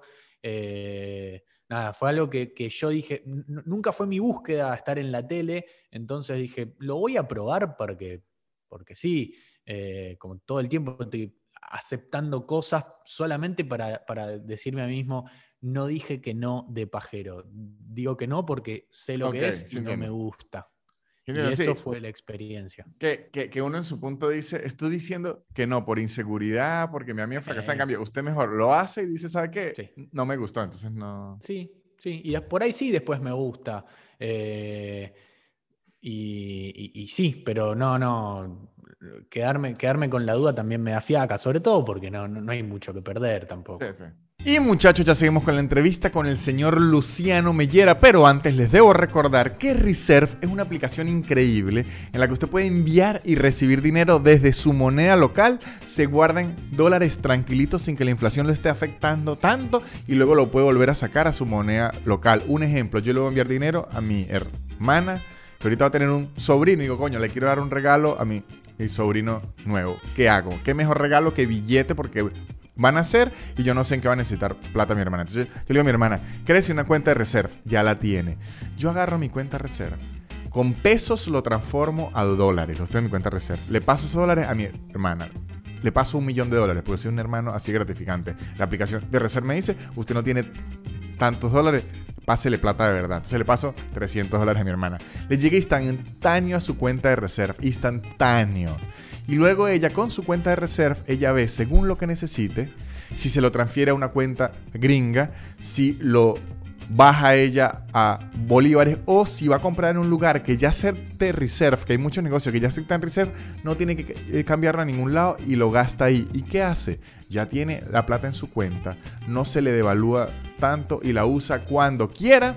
Eso lo pueden hacer desde Perú, desde Argentina, desde Colombia y desde Venezuela y está disponible para Android y para iPhone. Eso es Reserve. Y ahora, si ustedes se meten a YouTube, se quieren divertir, se quieren entretener, ya se cansaron de ver todos los videos de la cachetada de Will Smith a Chris Rock, se van a meter en Shonen Games, un podcast de la cultura geek y el mundo del entretenimiento muy divertido que tiene diversos episodios que explican muchas cosas. Vi un episodio en donde hablan de Zelda, cuentan toda la historia, todos los niveles. Y primero, usted aprende que Zelda no se llama el guerrero, ese se llama Link, Zelda es la princesa.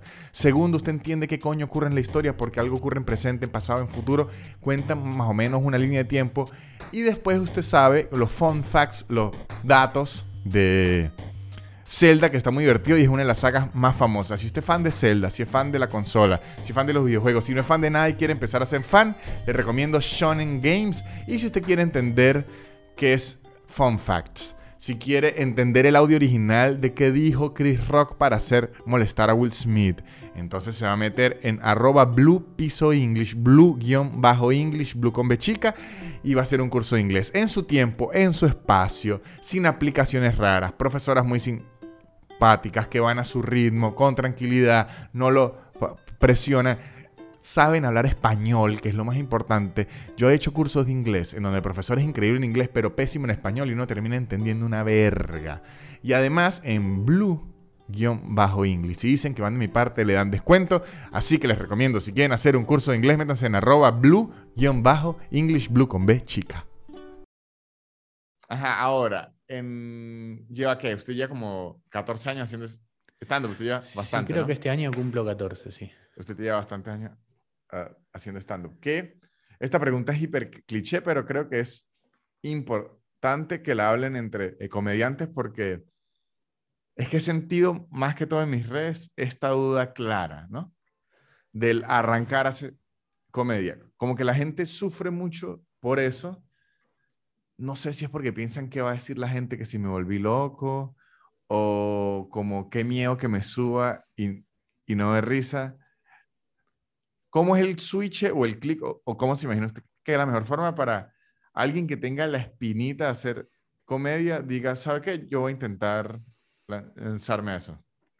Em, yo creo que algo que nos, nos ayuda a la mayoría de los comediantes o los que hacemos cosas escénicas tiene que ver un toque con la inconsciencia, con no pensarlo demasiado, porque si te enroscas en esa duda, te quedas en la inacción y ya, me parece que es no procesar demasiado, es hacerlo, o sea, preocuparse por el contenido que uno va a hacer y de qué manera lo va a, entregar, más que, que, de lo que va a pensar la gente, lo que va a pensar los que están ahí, los que me conocen, que, hagan lo que quieran, o sea, y a la gente tanto no le importa la Esa es una clave.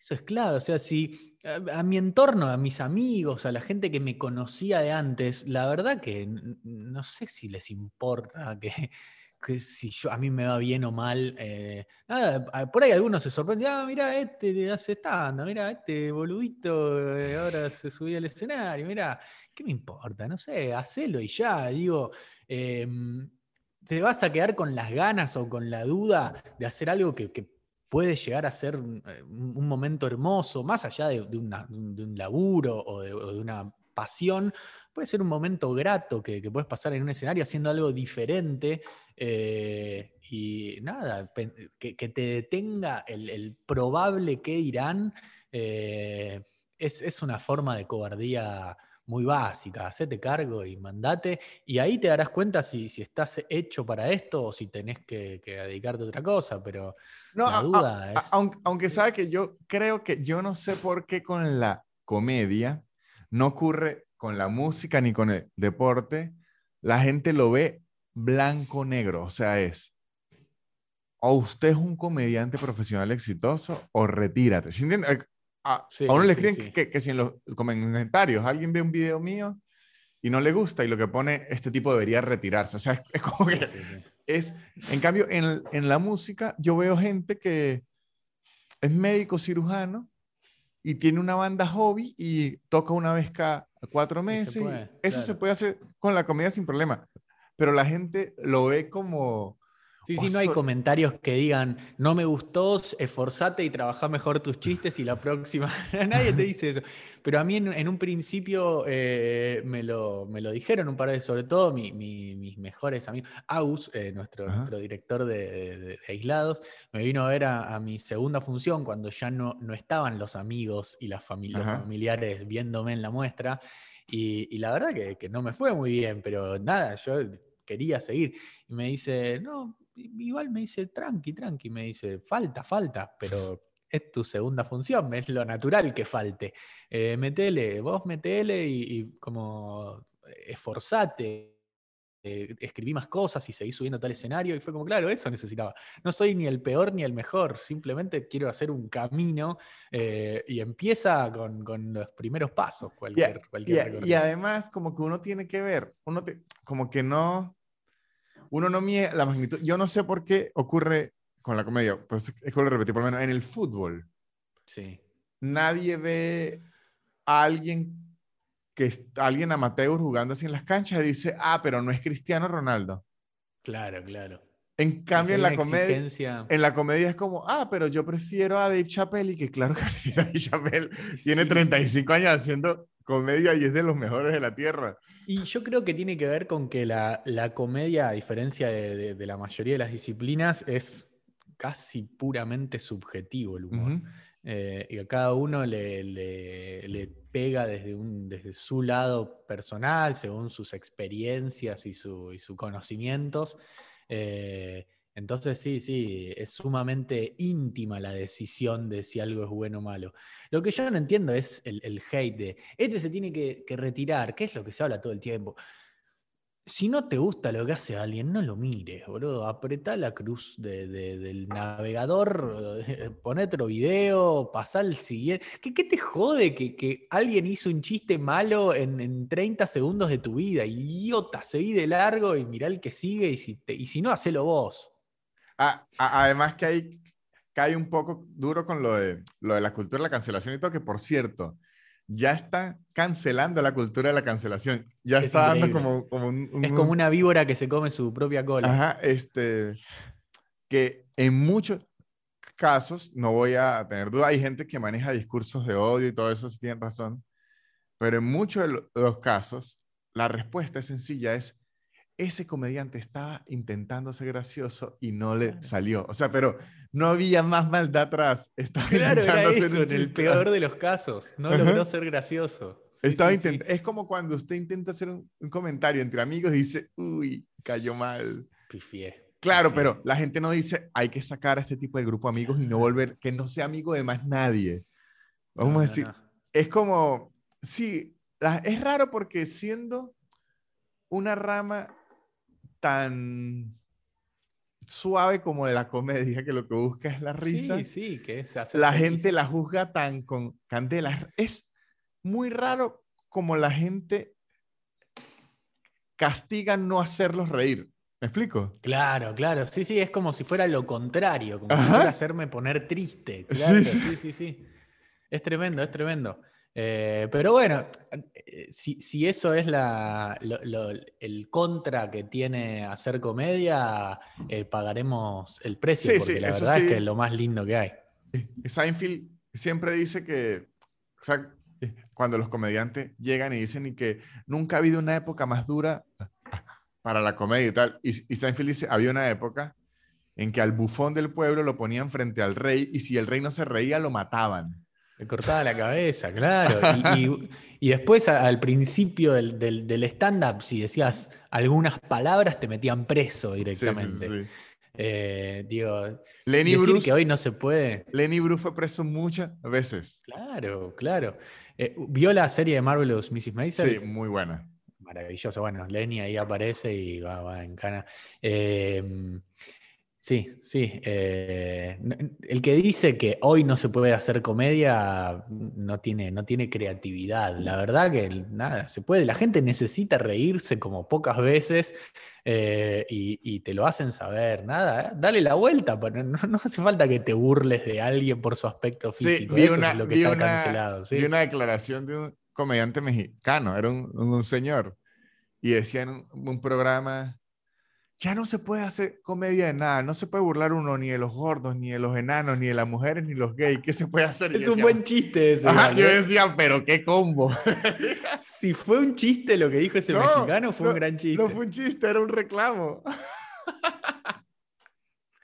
Pero sí, la sociedad avanza y sí. y No, sí. y, a- y además el señor no se está dando cuenta que él no era ni gordo, ni Claro, mujer, Claro, no estaba ni enano, ni gay. Que claro, señor, lo que la gente le está diciendo es que deje de meterse un poquito con los demás y empiece a meter con usted mismo o con otra Sí. gente. Sí, o, sí, o con nadie, o hable, observe No. la vida y opine sobre ella sin necesidad ¿Quién está reclamando y que se están metiendo mucho con la gente bella? Hay que hacer algo. A la gente bella les están dando muy duro en las redes. No, ahí están, deles. Dele usted también. No, sí, sí. E- Es, es de tibio. Se puede hacer, se puede hacer. Con, con todo se puede hacer humor. Sí, se pasa con Si, se puede, si, si hay comediantes que se salen con la suya haciendo chistes sobre el holocausto, eh, ya está, se puede hacer Es que yo creo que cosa, ahí es que está la magia. Me ha ocurrido a mí, probablemente le le ha ocurrido a usted. A veces uno tiene un chiste de un tema delicado Sí. y si el chiste no es tan fuerte, uno dice, se va. Claro. Porque usted dice, no vale la pena meterme en este tema para que el chiste no explote tanto. Pero a veces hay unos temas que el chiste sí es bueno y uno dice, allá voy. Adentro. Pero claro, si, si el tema, yo, esto es, es mi opinión siempre, si el tema es así de delicado, el chiste tiene que estar así de bueno. Exactamente. Para honrar también a, a- a ese tópico y para. Porque el humor sirve, el humor sirve eh, para exorcizar, para sacar lo, lo- lo choto de, de un tema o de un momento y transformarlo en risa, que sirva para algo, que, que florezca algo de, de- de esa basura. Sí, Eh, si no nos quedamos en que nada más fue una mierda lo que sucedió y listo, y nos quedamos llorando, ¿no? Y reírse de algo, eso es lo que mucha gente no termina de entender. Reírse de algo no es burlarse de algo, no es faltarle el respeto, ni en pedo. Sí, a- además porque así lo interpretan desde, desde su lado. Yo creo que, que también es como que la gente vive en el día a día como muy amargado y todo y consideran como que si se ríe es una falta de respeto. Sí.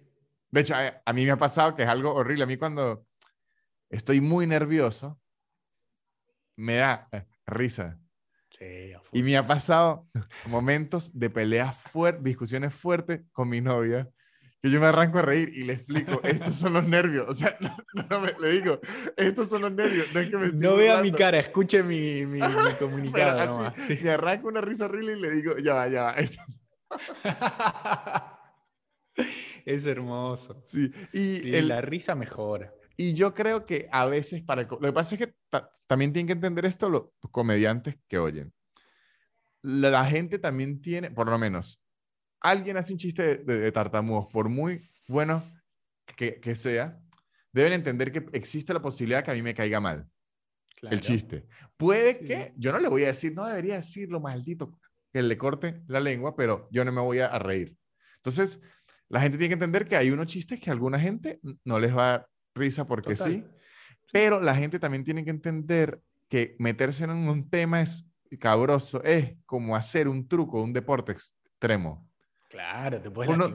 Y, pero la clave es salir airoso. O sea, Claro. si usted entra en un tema complicado y logra salir con una risa grande, es como que usted haga un mortal y caiga de pie. Claro. Una, un- un- tirarse un mortal en el aire lo puede hacer mucha gente. El tema es cómo caes. Exactamente. Eso es Me igual gusta, me gusta. con el humor. Este, Me encanta. si usted se mete en un lugar y al igual hay temas que, como en las acrobacias, va subiendo de nivel la dificultad. Claro, claro. Hay temas y momentos. Por lo menos hacer chistes el 9-11 en Estados Unidos, como hasta el 2008, Sí. se metía más nada los temerarios. Claro, bueno, eh, Ross lo, tiraba en, los, en, en los roast, eh, Jeff Ross. eh, I'm bombing more than 9-11. tiró eso. Chabón lo tiró tipo a la semana siguiente. Sí, y- Eh, pero si usted ve, Jeff Ross es el jackass del humor. O sea, Jeff Ross está es loco, va claro. con todo y uno lo Sí, sí, aprecia. sí. O sea, uno en la comedia aprecia que Es el yacas del humor, me ajá, gusta. uno aprecia que dice este tipo se fue con todo. Se lastima, se lastima Ajá. y después se, se cura. Sí, sí, Y- sí. Y yo creo que por, por el mismo lado, eh, considero que si usted siente como un tema es eh, cabroso y alguien se metió ahí y lo hizo, ¿sabe? Esa risa que usted dice, "Mm, Hijo qué de, lo desgraciado". logró. Por lo menos, sí, sí. Bill Burr, Claro. cuando arranca diciendo que sí, yo sí creo que las mujeres deberían ganar menos que los hombres. Sí. Y entra ese chiste y usted dice, ay Dios, ¿para dónde va esto? ¿Cómo, ¿Cómo va a salir? ¿Cómo va a caer parado? Ajá. Y sí, lo, sí. Bueno, lo pero logra. esa es también una de las tareas de los comediantes, eh, del comediante es esa, ver dónde está la línea eh, entre, entre lo, lo que sí y lo que no y, y hacer equilibrio sobre esa línea. Yo, Eh, ¿Sabe qué odio? Odio algo que lo- los gringos le llaman pandering. Aquí en Argentina le dicen eh, tribunero. En Venezuela sí, sí. no, no sé cuál es la palabra, que es el comediante o el artista en general que hace chistes, entre comillas, de temas es- eh, cabrosos, pero que usted sabe que el público de una le va a la mano. Yo tenía mucho esa crítica hacia el humor en Venezuela, que agarraban y decían, la corrupción es mala. Y la gente, y oh, sí, qué buen qué jugado. pensamiento". Y claro, pues claro. sí, sí, Y, sí. o, o- o por lo menos me ha ocurrido aquí, eh, póngale que usted vaya a un lugar muy progre, muy de izquierda y tal, y dice, yo aborté hoy. Que claro, ahí, ahí no importa. Ahora, jugar con los temas que usted sabe que su propia audiencia Claro. le va a crear dificultad mental, esa es la magia de la comedia. Sí, sí, sí, sí. Sí, dar vuelta, dar vuelta. Eh, eh, desde la premisa los, te, te expones a que vas a decir algo que nadie va a estar de acuerdo y, dar, y traerlos para, de tu lado, ese es el... Y en lugar de hacer lo que hace un, arti- un artista pop, que es decir, a mi público le gusta mucho esto, le voy a seguir dando esto, uno Claro. como comediante dice, a mi público le gusta mucho esto, voy a revolvérselo. Me encanta. Por lo menos, Sí, sí, punk. eh, una, esto es absolutamente evidente. Va a rozar en sexismo, pero no es sexismo, es estadístico. Eh, las mujeres tienen más afinidad a la astrología que los hombres. No sé Puede la ser, razón. sí. O sea, Puede no estoy diciendo que solo las mujeres, sino solo yo he visto que una gran mayoría, a lo mejor los hombres lo expresemos menos. Claro, está como la- todo. La razón. Ajá. Pero cuando uno ve a un hombre Es muy de ataca- Scorpio decir eso igual, ¿eh? cuando uno ve a un hombre atacando la astrología, es como, ay, los hombres siempre. Pero cuando uno ve a una mujer, uno dice, ah, estaba con Ahora todo". sí, está bien, está Uno bien, dice-. Igual que cuando uno ve a una mujer atacando al fútbol en la Claro. tarima, es como, es como que más obvio la entrada. Que usted vea a un hombre que se está yendo de una contra el fútbol, usted dice, ah, aquí va. Me gusta, me gusta. Sí, sí, sí. Encontrar ahí como qué, qué es lo, lo- lo más arriesgado de, de bardear y, e ir por ese camino. Claro, sí, full. porque si no, usted lo que está haciendo es como no sé cómo explicarle, está como buscando el aplauso porque ya lo sabe que lo tiene. Es mejor sacarlo de donde no lo hay. Claro, me gusta, me gusta. Por Me eso que a mí me fascina mucho, usted lo hace mucho, lo hace Seinfeld, los comediantes que se tiran rant contra un grupo de personas que usualmente uno no odiaría. Claro. Como que hace algo tipo que yo odio la gente que utiliza medias negras. Y usted dice, Claro. pero ¿por qué será? Y de repente estoy ya el tipo 10 minutos porque odia las medias negras. Dice, claro, aquí hay algo porque es un odio que no es frecuente. Claro, claro. Sí, sí, sí. Sí, odiar lo que odian todos es fácil. Ajá, exactamente. O amar lo que aman todos. Sí, tribunero, Ajá. conciliador. Sí, sí, sí, pero creo que meterse en una, en un, como en un momento, lo que hicimos, más usted que es como de odiar a las personas en general. Sí, sí, sí. A la gente, a la gente. A las Ajá. personas no, a la gente odia. Exacto, a las personas individuales no, usted odia a los Lo grupos. mejor. Los grupos ahí ya me, me- me desarman. Usted ama a los individuos. Exactamente. Tampoco sé si los amo, pero no, no los odio.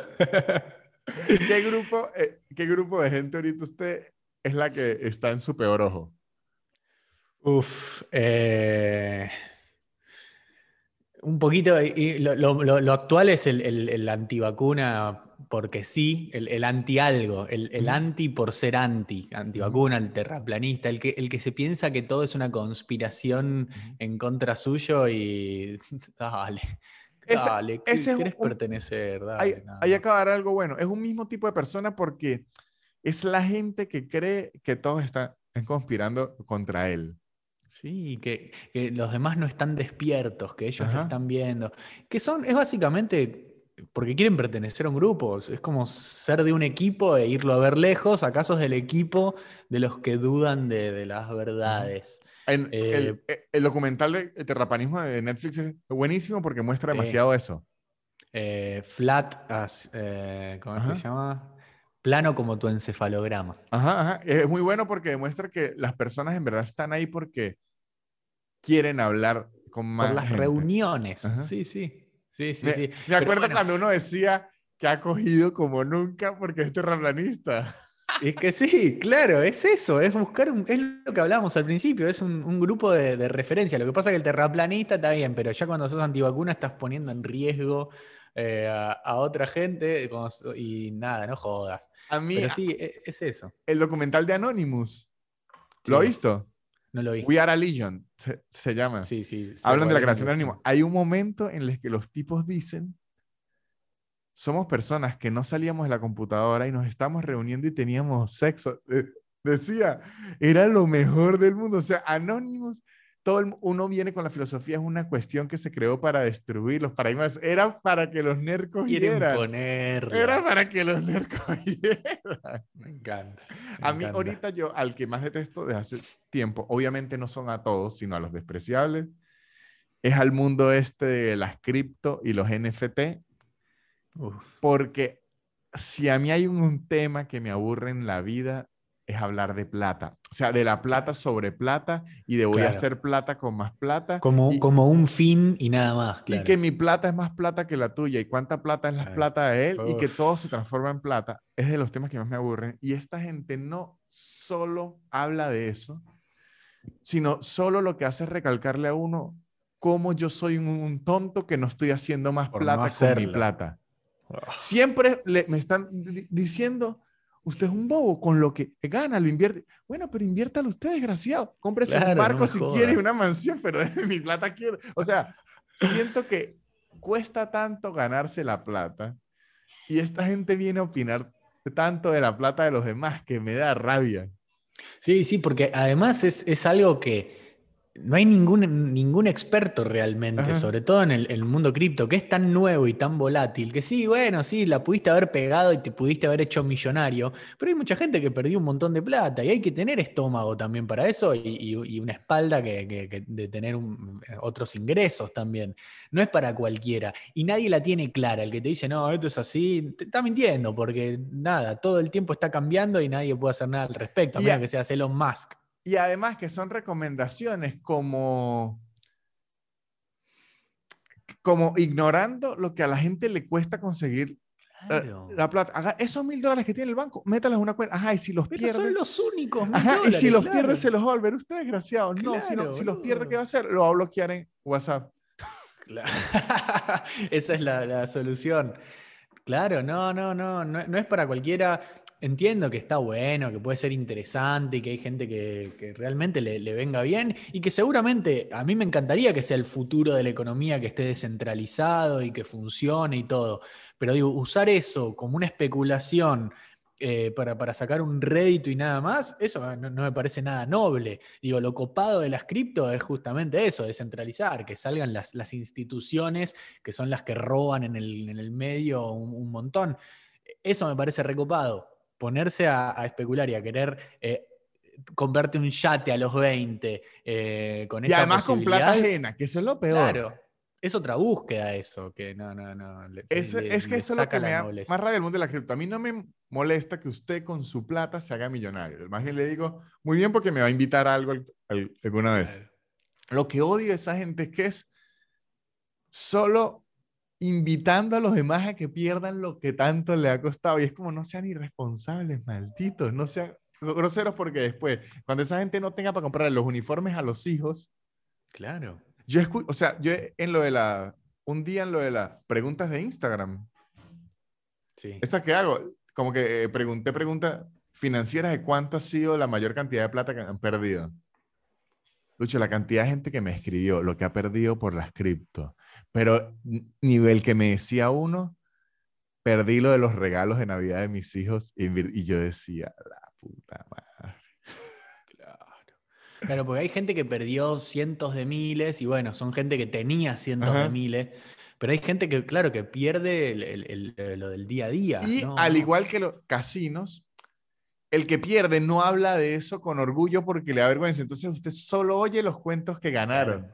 La historia que trasciende es la, la, de éxito. Ajá, entonces usted dice, no, este amigo se hizo 5 mil, claro, pero usted no ha escuchado de los otros 8 que tiene alrededor que perdieron 300.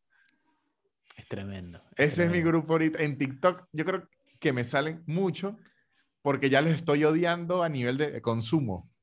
Claro, entonces lo consume desde el odio, pero el, el, algoritmo no sabe. Exacto, el algoritmo de creer que yo soy un mente tiburón. Los tipos agarran unas gráficas y dicen, como se ve aquí en la gráfica, cuando baja, vuelve Yo le digo, está diciendo pura locura. Claro. Claro, como, sí, ya sé que baja y que sube, pero no sé cuándo. No sé usted cuándo tampoco. es el pero y usted tampoco, así que no diga nada. Eh, ponga usted plata y, y, si gana mucho, me regala. Si tan bien quiere que me vaya. Exacto. Si quiere, ¿sabe que regáleme usted 100? Claro. Usted me hizo divertirlos y luego yo me hago millonario y le devuelvo los 100. Si es así, yo le digo, excelente. Me gusta. Y si no, perdió usted, que era el que tanta fe le tenía. Exacto, usted que es el que quiere apoyar toda esa mierda, bueno, dele. Pero en verdad, es. Yo no sé si es que me volví muy hippie aquí en Argentina o es la edad o qué, pero que una persona reduzca su vida a la plata que hace. qué aburrido. Me parece aburrido. ¿Sabe qué es? Dicho en argentino, me la seca. Sí, me la, me la seca, me la seca. Sí, sí, sí.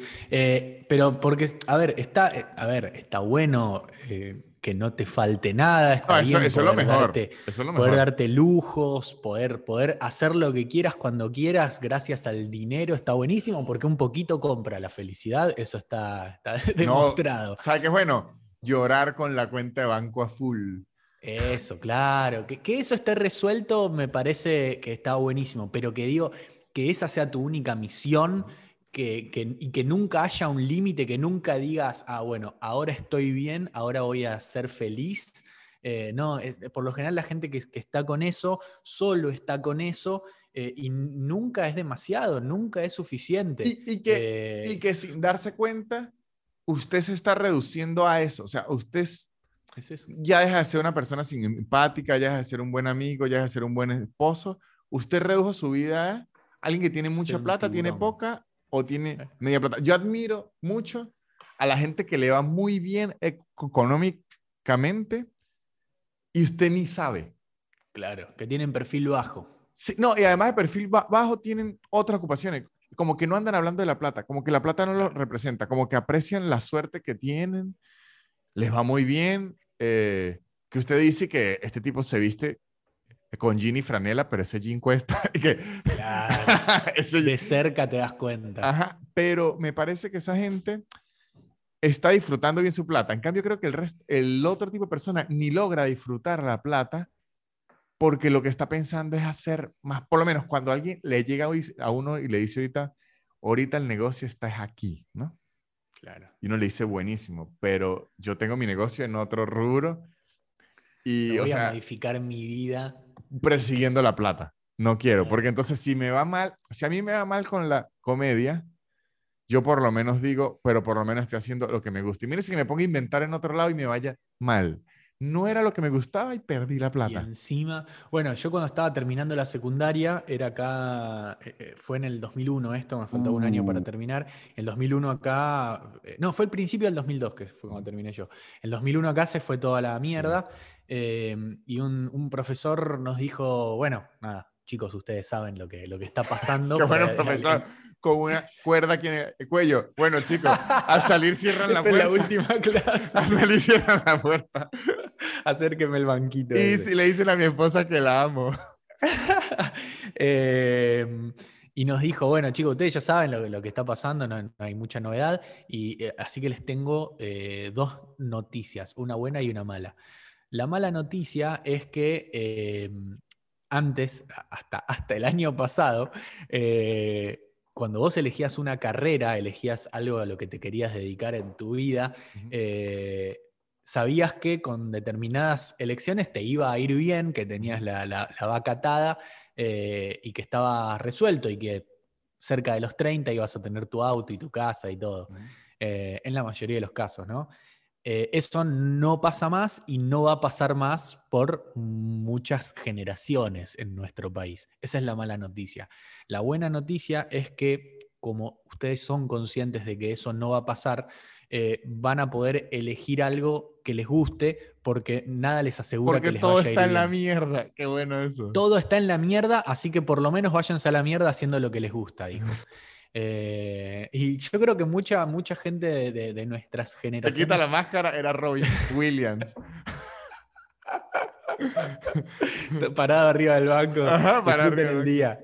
Eh, nada, es eso. eh, muchos lo, lo entendimos, aunque sea inconscientemente, y, y bien o mal, mucho de mi entorno está haciendo lo que, lo que quiere. Eh, y me parece que va por Ojo, ahí. Sí, a- la plata está buenísima, pero la, la Y a felicidad no veces- es solo eso. Como que pareciera que uno está satanizando las profesiones más convencionales, pero en verdad no, porque por lo menos le voy a dar un, un ejemplo. Alguien que quería ser artista, por así decirlo, y, y de repente tuvo un hijo, ¿no? Entonces sus prioridades le eh, cambian y él decide, no, yo lo que quiero es lo mejor para mi hijo, pero eh, ahí la mentalidad no es hacer plata por plata, yo es, no, yo quiero hacer plata porque yo quiero que mi hijo tenga un una mejor educación. O sea, exacto, utilizar la plata de medio, Eso. no que la plata sea la, no que sea Moby, bueno, Moby Dick es eso. Claro. Buscar algo. Sí, sí. Sí, De- es como, Ojo con lo que deseas, claro. Es. exacto, sí, porque ¿cuánto es suficiente? O sea, es, a lo mejor usted puede haber estado más feliz con la plata que ya tuvo Claro. y en verdad está todo loco persiguiendo una plata que, ¿para qué? Que te va a matar. Sí, o, o- o que lo va a hacer quedar calvo y con unas llagas y con un estrés ahí todo loco. Sí, sí, sí, hay que relajarse y, y reírse. Vengan a nuestros shows. Esa es la conclusión, hay que relajar. Eh, pues ahorita, ahorita va a tener un show en Nueva York, ¿no? Sí, señor, sí, señor. 8 de abril estoy en Nueva York. Primera vez que voy a hacer un show ahí. Voy a intentar, voy a intentarlo. En castellano va a ser, así que ¿En si dónde? hay Manhattan. argentinos o venezolanos en Manhattan, en el Broadway Comedy Club, el 8 de abril. Argentinos, venezolanos y latinos del mundo, o gente que sepa escuchar y entender castellano, Ojo, que- ni lo siquiera eso lo- los detiene. Le oí ese dato. Han ido a shows míos parejas de gringos o gringas que, que andan con un novio ahí y no entienden el idioma, pero van como por acompañarlo. Se ríen, se ríen de la risa del otro y porque Ajá. es barato. Sí, sí, sí, sí, sí. Me gusta. Bueno, si quieren, lo único, la única condición es que estén en Nueva York el 8 de abril y que tengan dólares para pagar la entrada, porque como hoy aprendimos, la plata es lo más importante de la vida. ¿Y dónde la compran? Las compran en Ticketplate o si no, entren a mi página luchomellera.com o en mis redes Lucho Mellera, me encuentran en todos lados con el mismo nombre y, lo van a encontrar. Si quieren venir, lo van a, lo van a lograr. No, no, no va a haber ningún obstáculo. Más que el, lo geográfico, eh, lo monetario, ojo, y el tiempo, porque si usted está en Nueva York, pero está en 1920... No va a poder venir. O sea, tiene que esperar mucho tiempo. Sí. Las puede comprar muy anticipadas, pero mucho. Les va, a salir más barato probablemente por, por el tema de la inflación. Y porque Lucho no existe. todavía no, existe, no, no, había nacido, pero, pero bueno, eh, sepa que va a ser más viejo cuando Y si están en el 2048, ahí sí ya... No saben lo que se perdieron. Sí. Sale, sale más caro porque tendrían que viajar en el tiempo. y no sé, ojo, no es por desmeritar a Lucho, pero yo no sé si yo viajo en el tiempo, iría al show de Lucho en Manhattan. Y tal vez no, tal, tal vez hay otros lugares para visitar, pero digo, ya que puedes viajar en el tiempo, vení a verme, total, después seguís viajando, ¿no? Ah, bueno, sí puede ser. O sea, van. Si tenés un tirito, anda a ver otra cosa. Lucho, el tour del tiempo de los Estados Unidos, Lucho, ¿quién mató a Kennedy? Eh, los dinosaurios. Yo me vería un tiranosaurio Rex en vivo para ver si Pero yo no sé si en América habían. En Argentina había mucho, había mucho. Los dinosaurios más grandes estaban acá en el sur. Ay, como siempre. Ah, el Diegote, el Diegosaurio. el Dino Messi. El Diegosaurio que es el más grande. El Boquesaurio. El Boquesaurio es un dinosaurio gigante porque es muy grande. Acá estaba la bombonera de los tiranosaurios, papá. Qué ganas de siempre querer tener lo mejor. Pero Lucho, muchísimas gracias.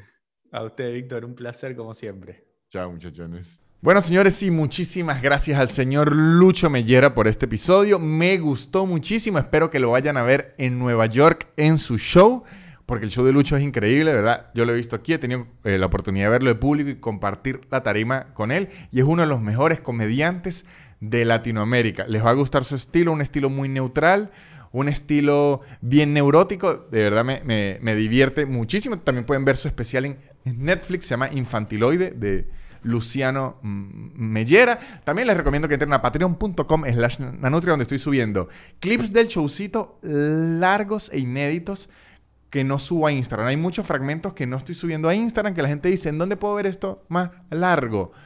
Bueno, lo puede ver en patreon.com slash nanutria. Además hago un show por suma al mes y hago los lunes de preguntas y respuestas. Todo eso en patreon.com slash nanutria. Si quieren comprar las entradas para mis shows, que voy ahorita a Montevideo, a Mendoza, a Miami, a Orlando, a Nueva York, a Washington, D.C., a Dallas, a Houston, a Nashville. Eh, voy a más lugares, a Costa Rica, a Panamá, República Dominicana, Quito. Si quieren ver en dónde me voy a presentar, se meten en soynanutria.com y aparecen todas las fechas. Los jueves estoy aquí en la ciudad de Buenos Aires. En cualquier lugar en el que estoy, dicen que en dónde va a estar Nanutria. Soynanutria.com y ahí les dice. Y además les recomiendo que sigan a los patrocinantes, que son los que hacen que este podcast siga existiendo. Reserve, una aplicación de enviar y recibir dinero eh, muy buena, muy práctica, que está para Android y para iPhone. Shonen Games, un podcast de la cultura geek y el mundo del entretenimiento que está muy divertido. Y arroba Blue Piso English, Blue con un curso inglés en su tiempo y en su espacio. No digo más. No, si digo algo, por favor, no me cacheteen. Si alguna vez estoy diciendo un chiste, estoy intentando ser gracioso. No quiero ser malo con ustedes. Esto ha sido todo. Chao. La élite. Barrera. Yeah. Yeah. Su, su, su, su, super increíble. Pop, pop, pop, pop, podcast de Nanutria. Su, su, su, su, super increíble. Pop, pop, pop podcast de Nanutria Es casi una hora llena de locura Y un acento gocho que es una dulzura. El perro siempre jodiendo la grabación Y él soltando pura desinformación. Su, su, su, su, super increíble. Pop, pop, pop, pop, podcast de Nanutria Su, su, su, su, super increíble. Pop, pop, pop, pop, podcast de Nanutria